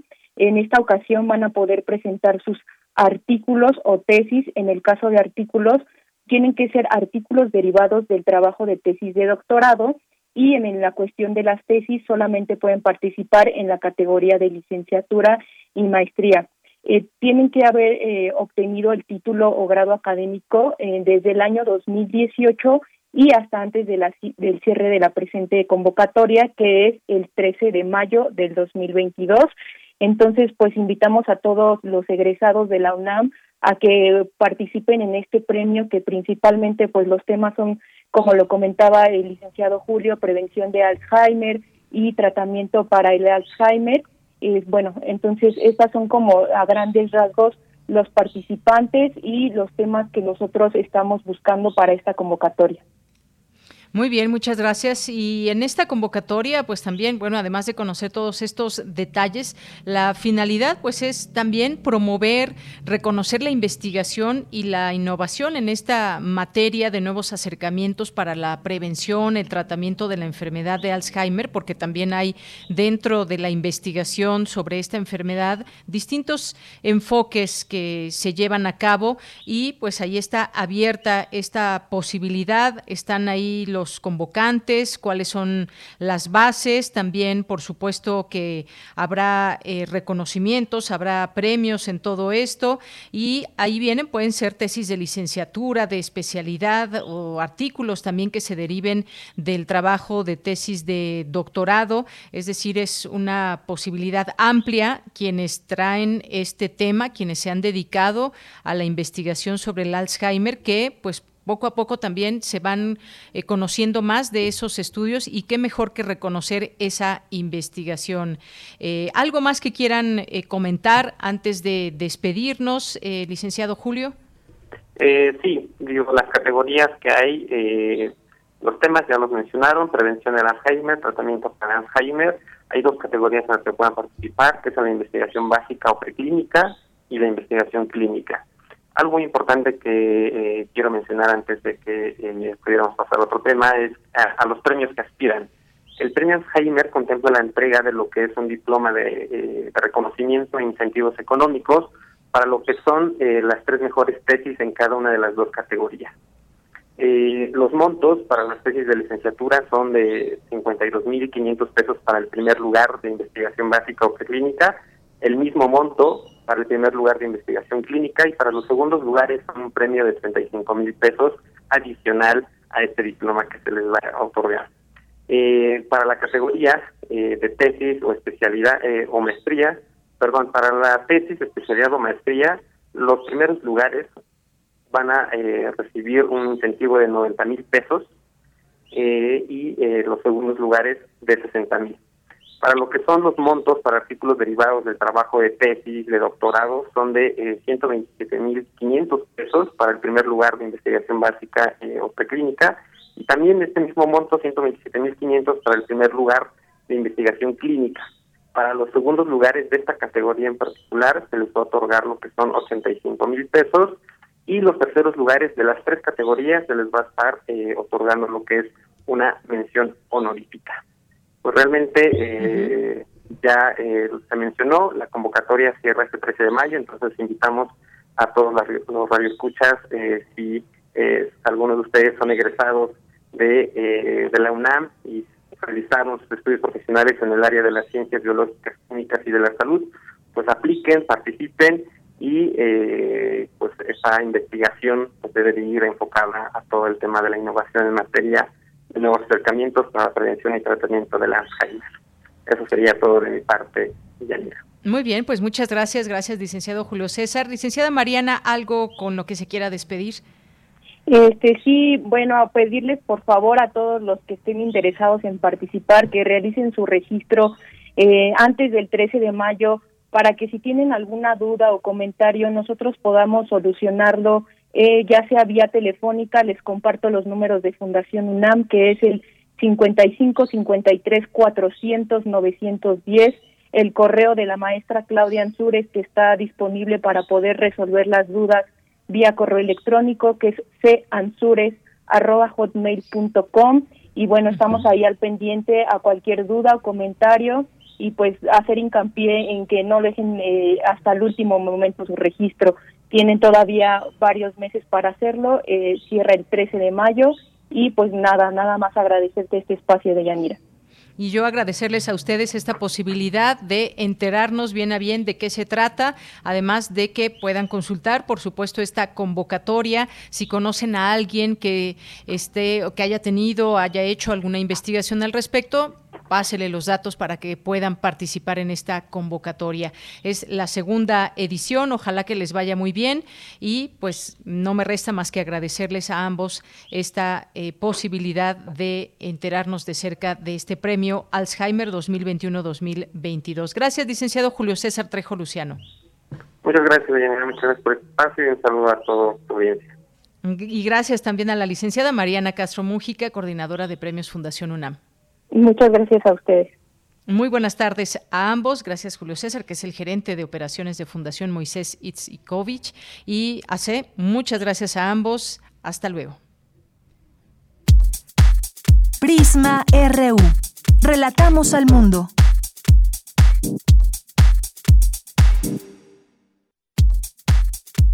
Tu opinión es muy importante. Escríbenos al correo electrónico prisma.radiounam@gmail.com. Dos de la tarde con 32 minutos. En cualquier momento, en cualquier momento ya, ya nos acompaña, ya está en la línea telefónica Lupita Buenrostro, que como parte de los poetas errantes nos acompaña en este día. ¿Qué tal, Lupita? Buenas tardes. Hola, buenas tardes, Villanira.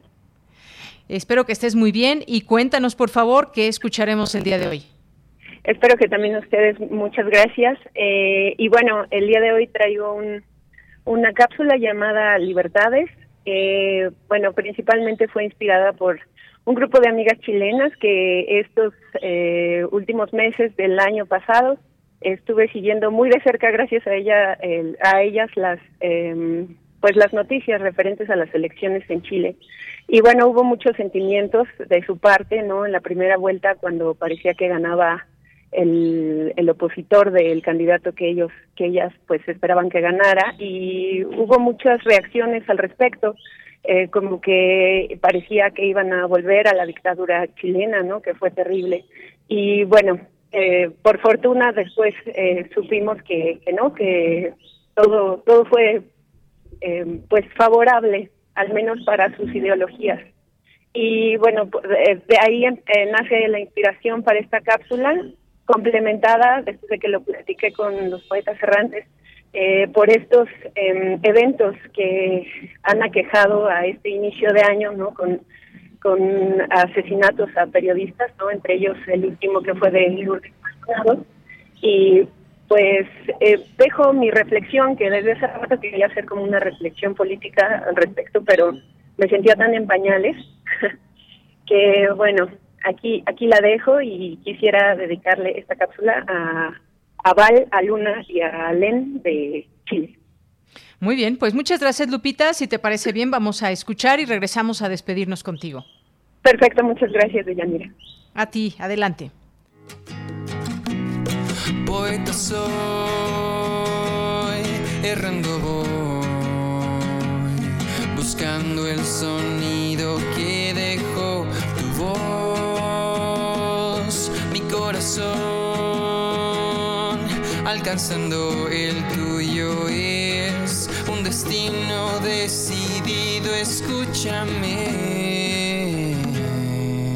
Poetas errantes.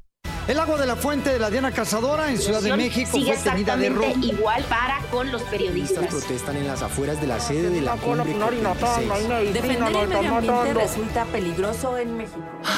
Denuncias, controversias, política, curiosidades, chismes, información, Medio ambiente. Desinformación.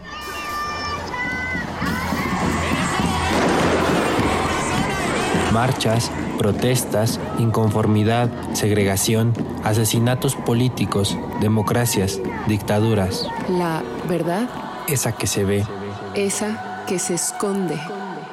esa que buscan los curiosos, los libertarios, los ingenuos. ¿Es ingenuo creer en la libertad? ¿Creer en alcanzar la justicia yendo de la mano de la verdad es una ingenuidad? En un país catalogado como uno de los más peligrosos del mundo para ejercer el periodismo, al amparo de la impunidad, al parecer sí. que Lourdes era una mujer que no tenía filtro. Ella señalaba directamente. Casualmente la despiden después de este pleito con el gobernador. Es decir, que Lulú ya no tenía espacios. La llevaron también a vivir una situación de precarización extrema antes de morir. No es un enemigo menor. Y ante estos crímenes que infunden miedo, ¿qué tanto estamos dispuestos a solidarizarnos en su búsqueda de justicia? Habrá un día en que todos, al levantar la vista, veremos una tierra que ponga libertad. Hermano, aquí mi mano, será tuya mi frente, y tu gesto de siempre caerá sin levantar huracanes de miedo ante la libertad. Haremos el camino en un mismo trazado, uniendo nuestros hombros para así levantar a aquellos que cayeron gritando libertad. El mundo se ha expandido y a través de las redes digitales, las juventudes han demostrado que tener el control es posible. Son espectadores activos, críticos, conscientes de que las viejas prácticas políticas insisten en perpetuar sistemas que ya no encajan en la nueva era. Les exigimos que si no saben hacer su trabajo, renuncien a sus cargos. Si no tienen dignidad, que sea por vergüenza. Si no tienen vergüenza, que sea por sus hijos. La indignación y la rabia transforman el miedo en coraje, con la firme determinación de hacer valer su voz, de hacerse cargo de su derecho. Estas generaciones de a poco diluyen las líneas divisorias. Hoy queda demostrado que ser pobre, mujer e indígena no es motivo de vergüenza. Y que bajo esas mismas características puedes aspirar a un cargo político y salir electa. Esta convención que hoy día me toca presidir transformará a Chile en un Chile plurinacional, en un Chile intercultural. Habrá un día en que todos al levantar la vista veremos una tierra que ponga libertad.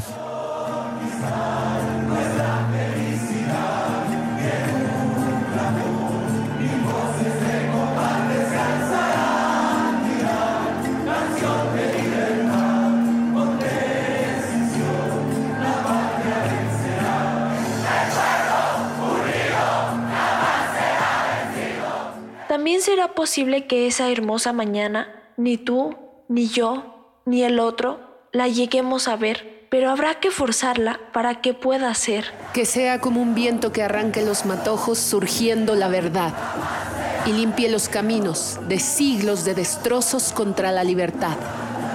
Habrá un día en que todos al levantar la vista veremos una tierra que ponga libertad. Hoy nos chingamos al Estado hasta que la dignidad se haga costumbre.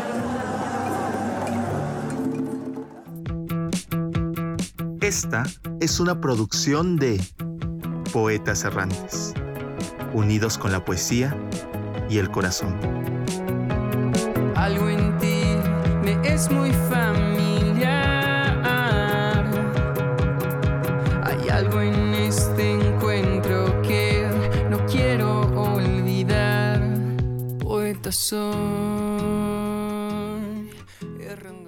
Bien, Lupita, pues muchas gracias, gracias por este, por este trabajo que ya nos presentabas en un inicio. Ahí está, muchas gracias.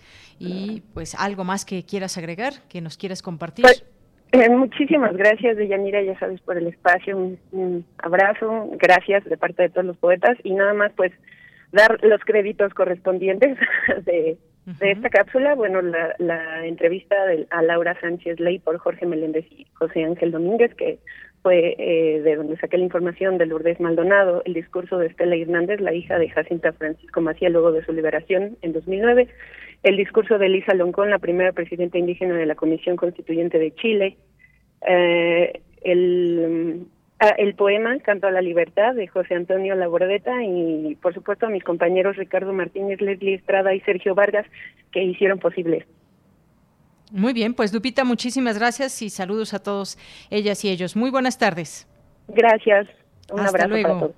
Bye. Gracias.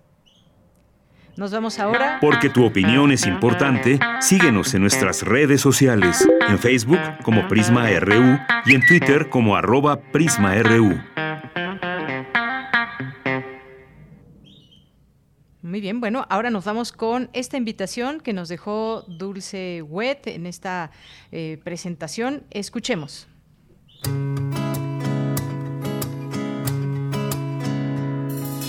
Trae un poquito de azúcar, sí, un tecito para beberlo aquí, para endulzar hasta los huesos. Hola amigos de Radio UNAM, ¿cómo están?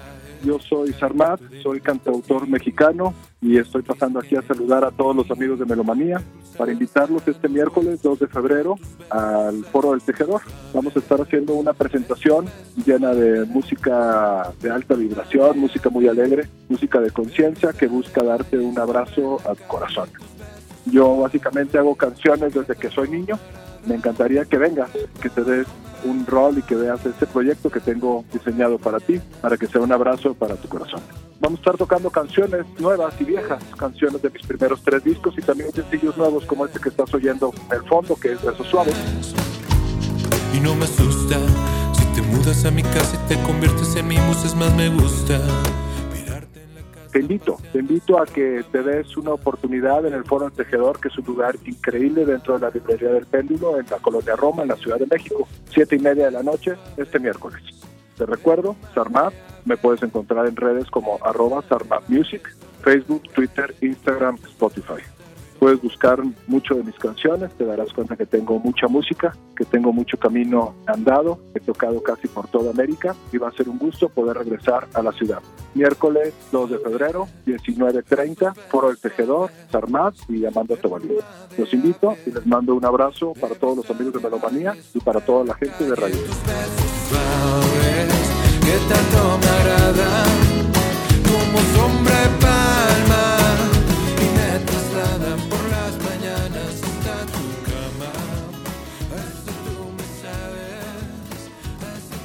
Bien, nos vamos ahora a literatura.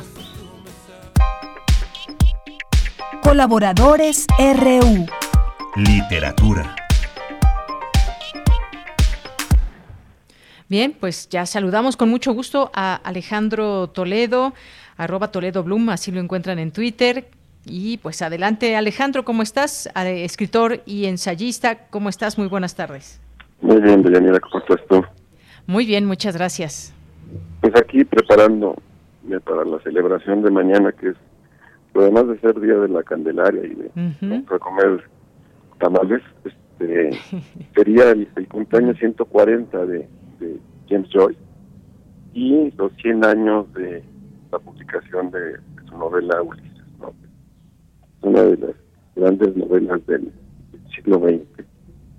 Es una novela que está como muy establecida, eh, alguien le llamaría un long seller, no un bestseller que son libros como más inmediatos, sino un, un libro que permanece en, librerías, siempre hay ediciones y siempre hay quien, quien la compra y quien se propone leerla, ¿no?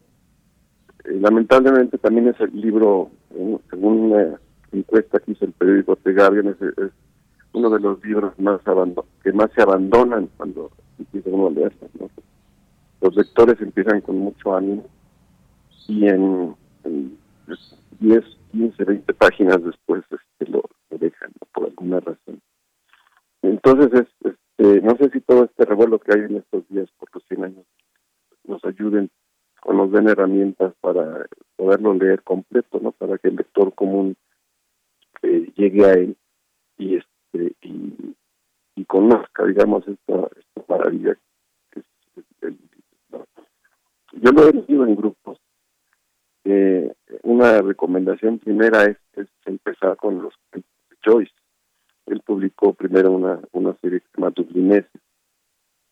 Y, y muchos de los personajes de Dublineses van a reaparecer en Ulises. El, el mismo libro es como una especie de maqueta de lo que va a ser una de sus obras, de sus obras mayores. ¿no? Y después de los cuentos de Dublineses, leer la, la primera novela de Joyce que se llama Retrato del artista adolescente, que es una novela eh, clave, digamos, autobiográfica sobre un muchacho que se llama Stephen Galus, que es como un alter ego de, de Joyce, ¿no? Entonces, eh, esa novela es, importante porque conocemos a este personaje que va a reaparecer también en Ulises y porque ahí se da un, en el proceso, digamos, de liberación que tiene el, joven artista adolescente, eh, la parte final ya está escrita de otra manera a las novelas tradicionales, ya se siente como una gran libertad en la escritura y ese es un poco el, el, el ánimo con que va a emprender Joyce su siguiente trabajo, que, que es Ulises. ¿no? Entonces, eh, a, a, quien quisiera leer el Ulises, yo le recomendaría seguir estos pasos, porque es como si quisieras escalar, digamos, el, el Popocatépetl y no pasaras por, digo, cuando uh -huh. se podía hacerlo, y no pasaras por Amecameca o por Tlamaca, que era el, el, el, refugio que había ahí. Entonces, digamos que Amecameca es dublineses y este, Tlamaca es el retrato del artista adolescente. Si no haces esos dos si no sigues ese, ese, camino, digamos, es muy difícil que llegues a la a la cumbre que es la que es la novela. Entonces hay que hay que pensar en eso que el camino es, es necesario y además que se van a divertir mucho porque la, la novela tiene es una colección digamos de, de, cosas que están ahí en, en movimiento activas que hay, hay muchos chistes hay este sonidos hay este oyes un toc toc y luego descubres que es un eh, un afinador de piano ciego que anda caminando por la ciudad. Otro toc toc es, es un eh, marinero al que le falta una pierna que trae una pierna de, pa, de palo y, anda por ahí este también eh, caminando por la, la urbe. Hay un folleto tirado religioso tirado en el río que también va navegando por durante muchas páginas. Y este y hay muchas situaciones que que son de comedia, ¿no? Eh, Joyce toma como eh, base, digamos, de, de, sus aventuras la, la Odisea de Homero y hace una Odisea paródica, una parodisea, eh, con, con, un personaje que es, que es Ulises y que, eh, tiene muchas aventuras a lo largo del día, ¿no? Desde las 8 de la mañana hasta las 2 de la mañana del día. ¿no? Eh, es un retrato de la ciudad moderna y, la, y también tiene eh, como uno de sus ingredientes esenciales el que tú sepas qué es lo que están pensando los personajes principales, ¿no?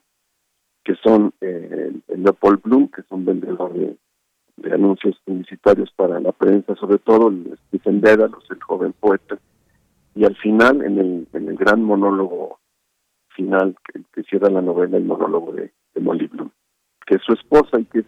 Curiosamente todos los personajes están activos en, durante ese día y, y, Molly no deja la casa y, y prácticamente no deja la, la cama. Eh, ella, ella este, incluso a ciertas horas de ese día recibe a romances que Blaise Pollman y tienen ahí sus, encuentros. Cuando Bloom llega en la, en la madrugada a acostarse todavía siente ahí como el calor de, otro cuerpo, ¿no? Es, es, este, y él sabe quién, quién fue y este, quién es y, y por qué Molly está con él. Entonces es una novela muy divertida. Es, yo, yo no creo que nadie pueda leerla por, por obligación. Uh -huh. Si alguien quiere leer el se tiene que leerlo para entretenerse con él y para carquejarse en, en muchos momentos, ¿no? por las situaciones que se crean.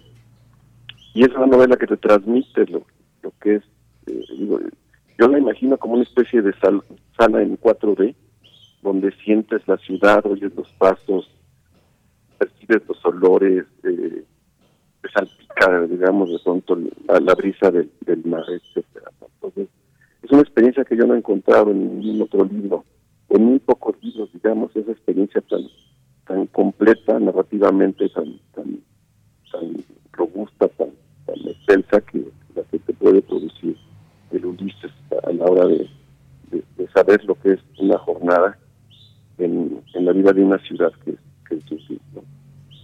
Entonces todo eso tiene la, la novela, yo, yo, espero que eh, al cumplir 100 años, que, yo, siento que es una novela que no ha envejecido, eh, muchos lectores eh, la aborden de la manera que debe abordarse, que también como debe abordarse, por ejemplo, el Quijote de Cervantes o el Tristán Shandy Laura Son novelas humorísticas y este y que son grandes este, ejercicios narrativos, grandes experiencias verbales. Muy bien.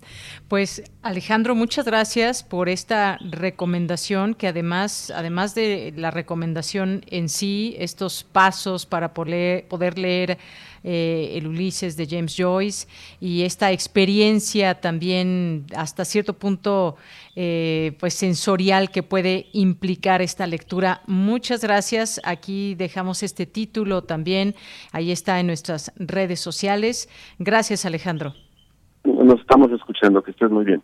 Claro que sí, en 15 días te volvemos a escuchar. Buenas tardes, un abrazo. Hasta luego, nos vemos. Hasta luego. Bueno, pues nos vamos ahora a Cultura con Tamara Quirós. Cultura RU.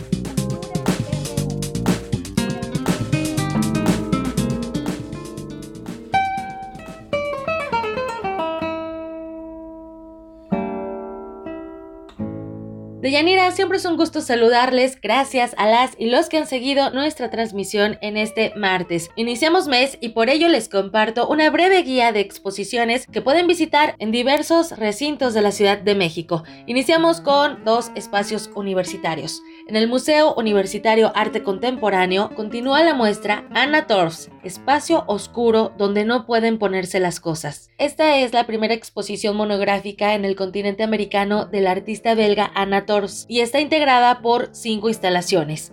Esta muestra, curada por Virginia Roy, es una obra que incluye un trabajo de siete años pasados, tres de reciente factura, donde la artista ahonda en el acto de la percepción para indagar sobre las convenciones históricas implícitas que la acompañan. Las instalaciones de Anna Tors se distinguen por utilizar una amplia gama de medios reproducibles que incluyen proyecciones de diapositivas, videos, tapices y además parte de la dialéctica entre imagen y texto. Así que si quieren conocer más, espacio oscuro donde no pueden ponerse las cosas se encuentra en las salas 7 y 8 del MUAC y concluye el 27 de febrero.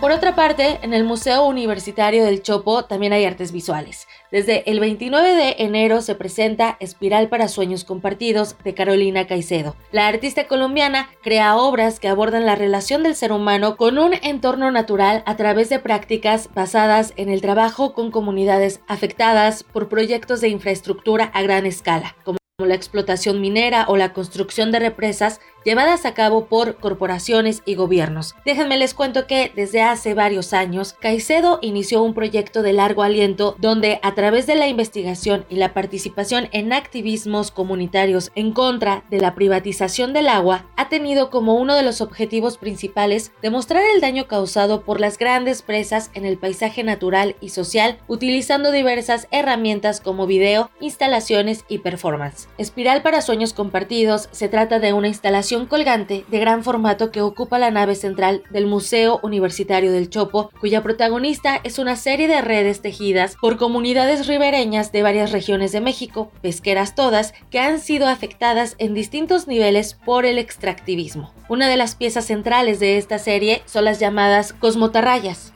que son redes artesanales de pesca hechas por las mismas comunidades que dialogan con Caicedo y trasladan los tejidos que se convierten en monumentales cuerpos escultóricos. Para conocer más del trabajo de la artista colombiana, pueden visitar Espiral de Sueños Compartidos de miércoles a domingo de 11.30 a 18 horas en el Museo Universitario del Chopo, ubicado en la calle Dr. Enrique González Martínez, número 10, en la colonia Santa María La Ribera.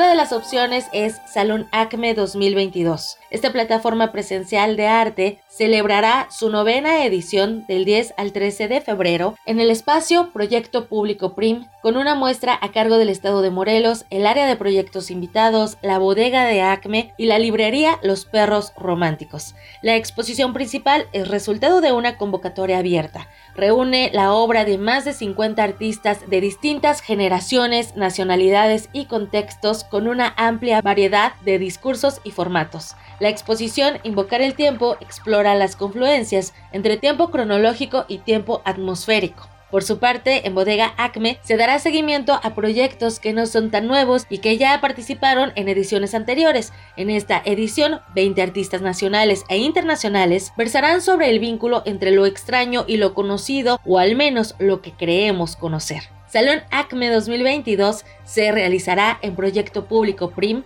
ubicado en General Prim 3032 en la colonia Juárez del 10 al 13 de febrero.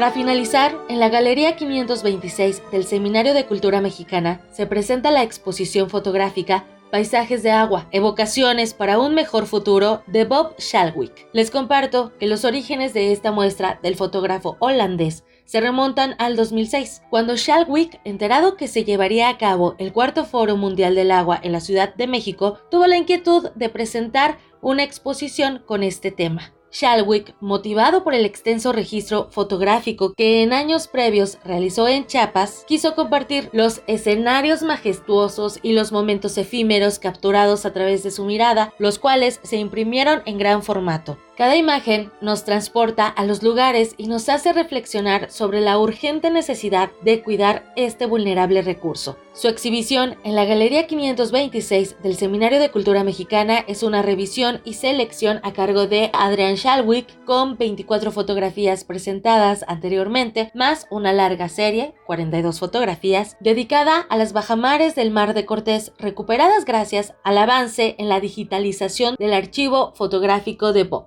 Escuchemos lo que compartió Bob Shalwick a estos micrófonos respecto a paisajes de agua, evocaciones para un mejor futuro. Cosa es que obviamente como yo soy holandés, Holanda es un país de agua, eh, y el paisaje de Holanda es maravilloso y muy bonito, pero totalmente diferente de lo de México, donde hay cañones, hay, hay barrancas, hay montañas, hay un Popocatépetl, que en Holanda no, no, no hay más que una montaña que tiene 300 metros de alto. Eso es todo, no hay otra cosa. Siempre me ha fascinado de ver y fotografía del agua. Y cuando yo llegué aquí, eh, empezaron a haber cascadas, que no hay en Holanda, Holanda está plano, y los cascados son una maravilla. Y he fotografiado por aquí por allá, pero especialmente en México, en las eh, cascadas más bonitas del mundo. Entonces eso es siempre ha sido un centro de atención. Yo creo que hay mucha gente que no se fija cuando tira una botella o una lata eh, ya vacía al, al, al, río cuando uno pasa, que en un momento dado, si todos hacemos esto, ya no podemos tomar el agua, hay que cuidarlo.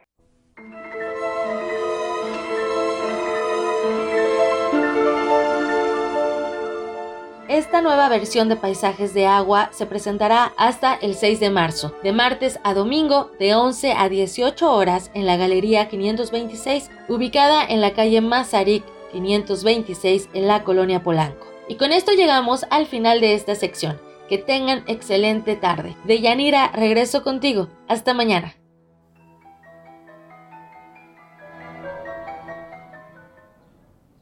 Muchas gracias, Tamara. Gracias por esta sección de cultura. Y pues ya llegamos al final de esta emisión. Muchas gracias a todas y a todos ustedes que están aquí con nosotros, que nos acompañan todos los días aquí en Prisma RU de 1 a 3 de la tarde, de lunes a viernes. Bueno, pues los esperamos mañana, por supuesto, con más información. Gracias por sus mensajes, por los cielos que nos enviaron, por las fotografías que eh, pues tuvieron a bien enviarnos, que se tomaron el tiempo para elegir la mejor pose del cielo el día de hoy en algunas partes del país. Muchísimas gracias por eso. Gracias allá en cabina a Coco, a, a, Coco, a Rodrigo, a Denis, a todo el equipo de Prisma RU. A nombre de todos ellos, yo soy Deyanira Morán. Gracias, buenas tardes y buen provecho. Hasta mañana.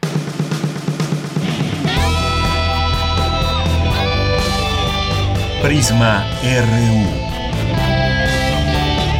Relatamos al mundo.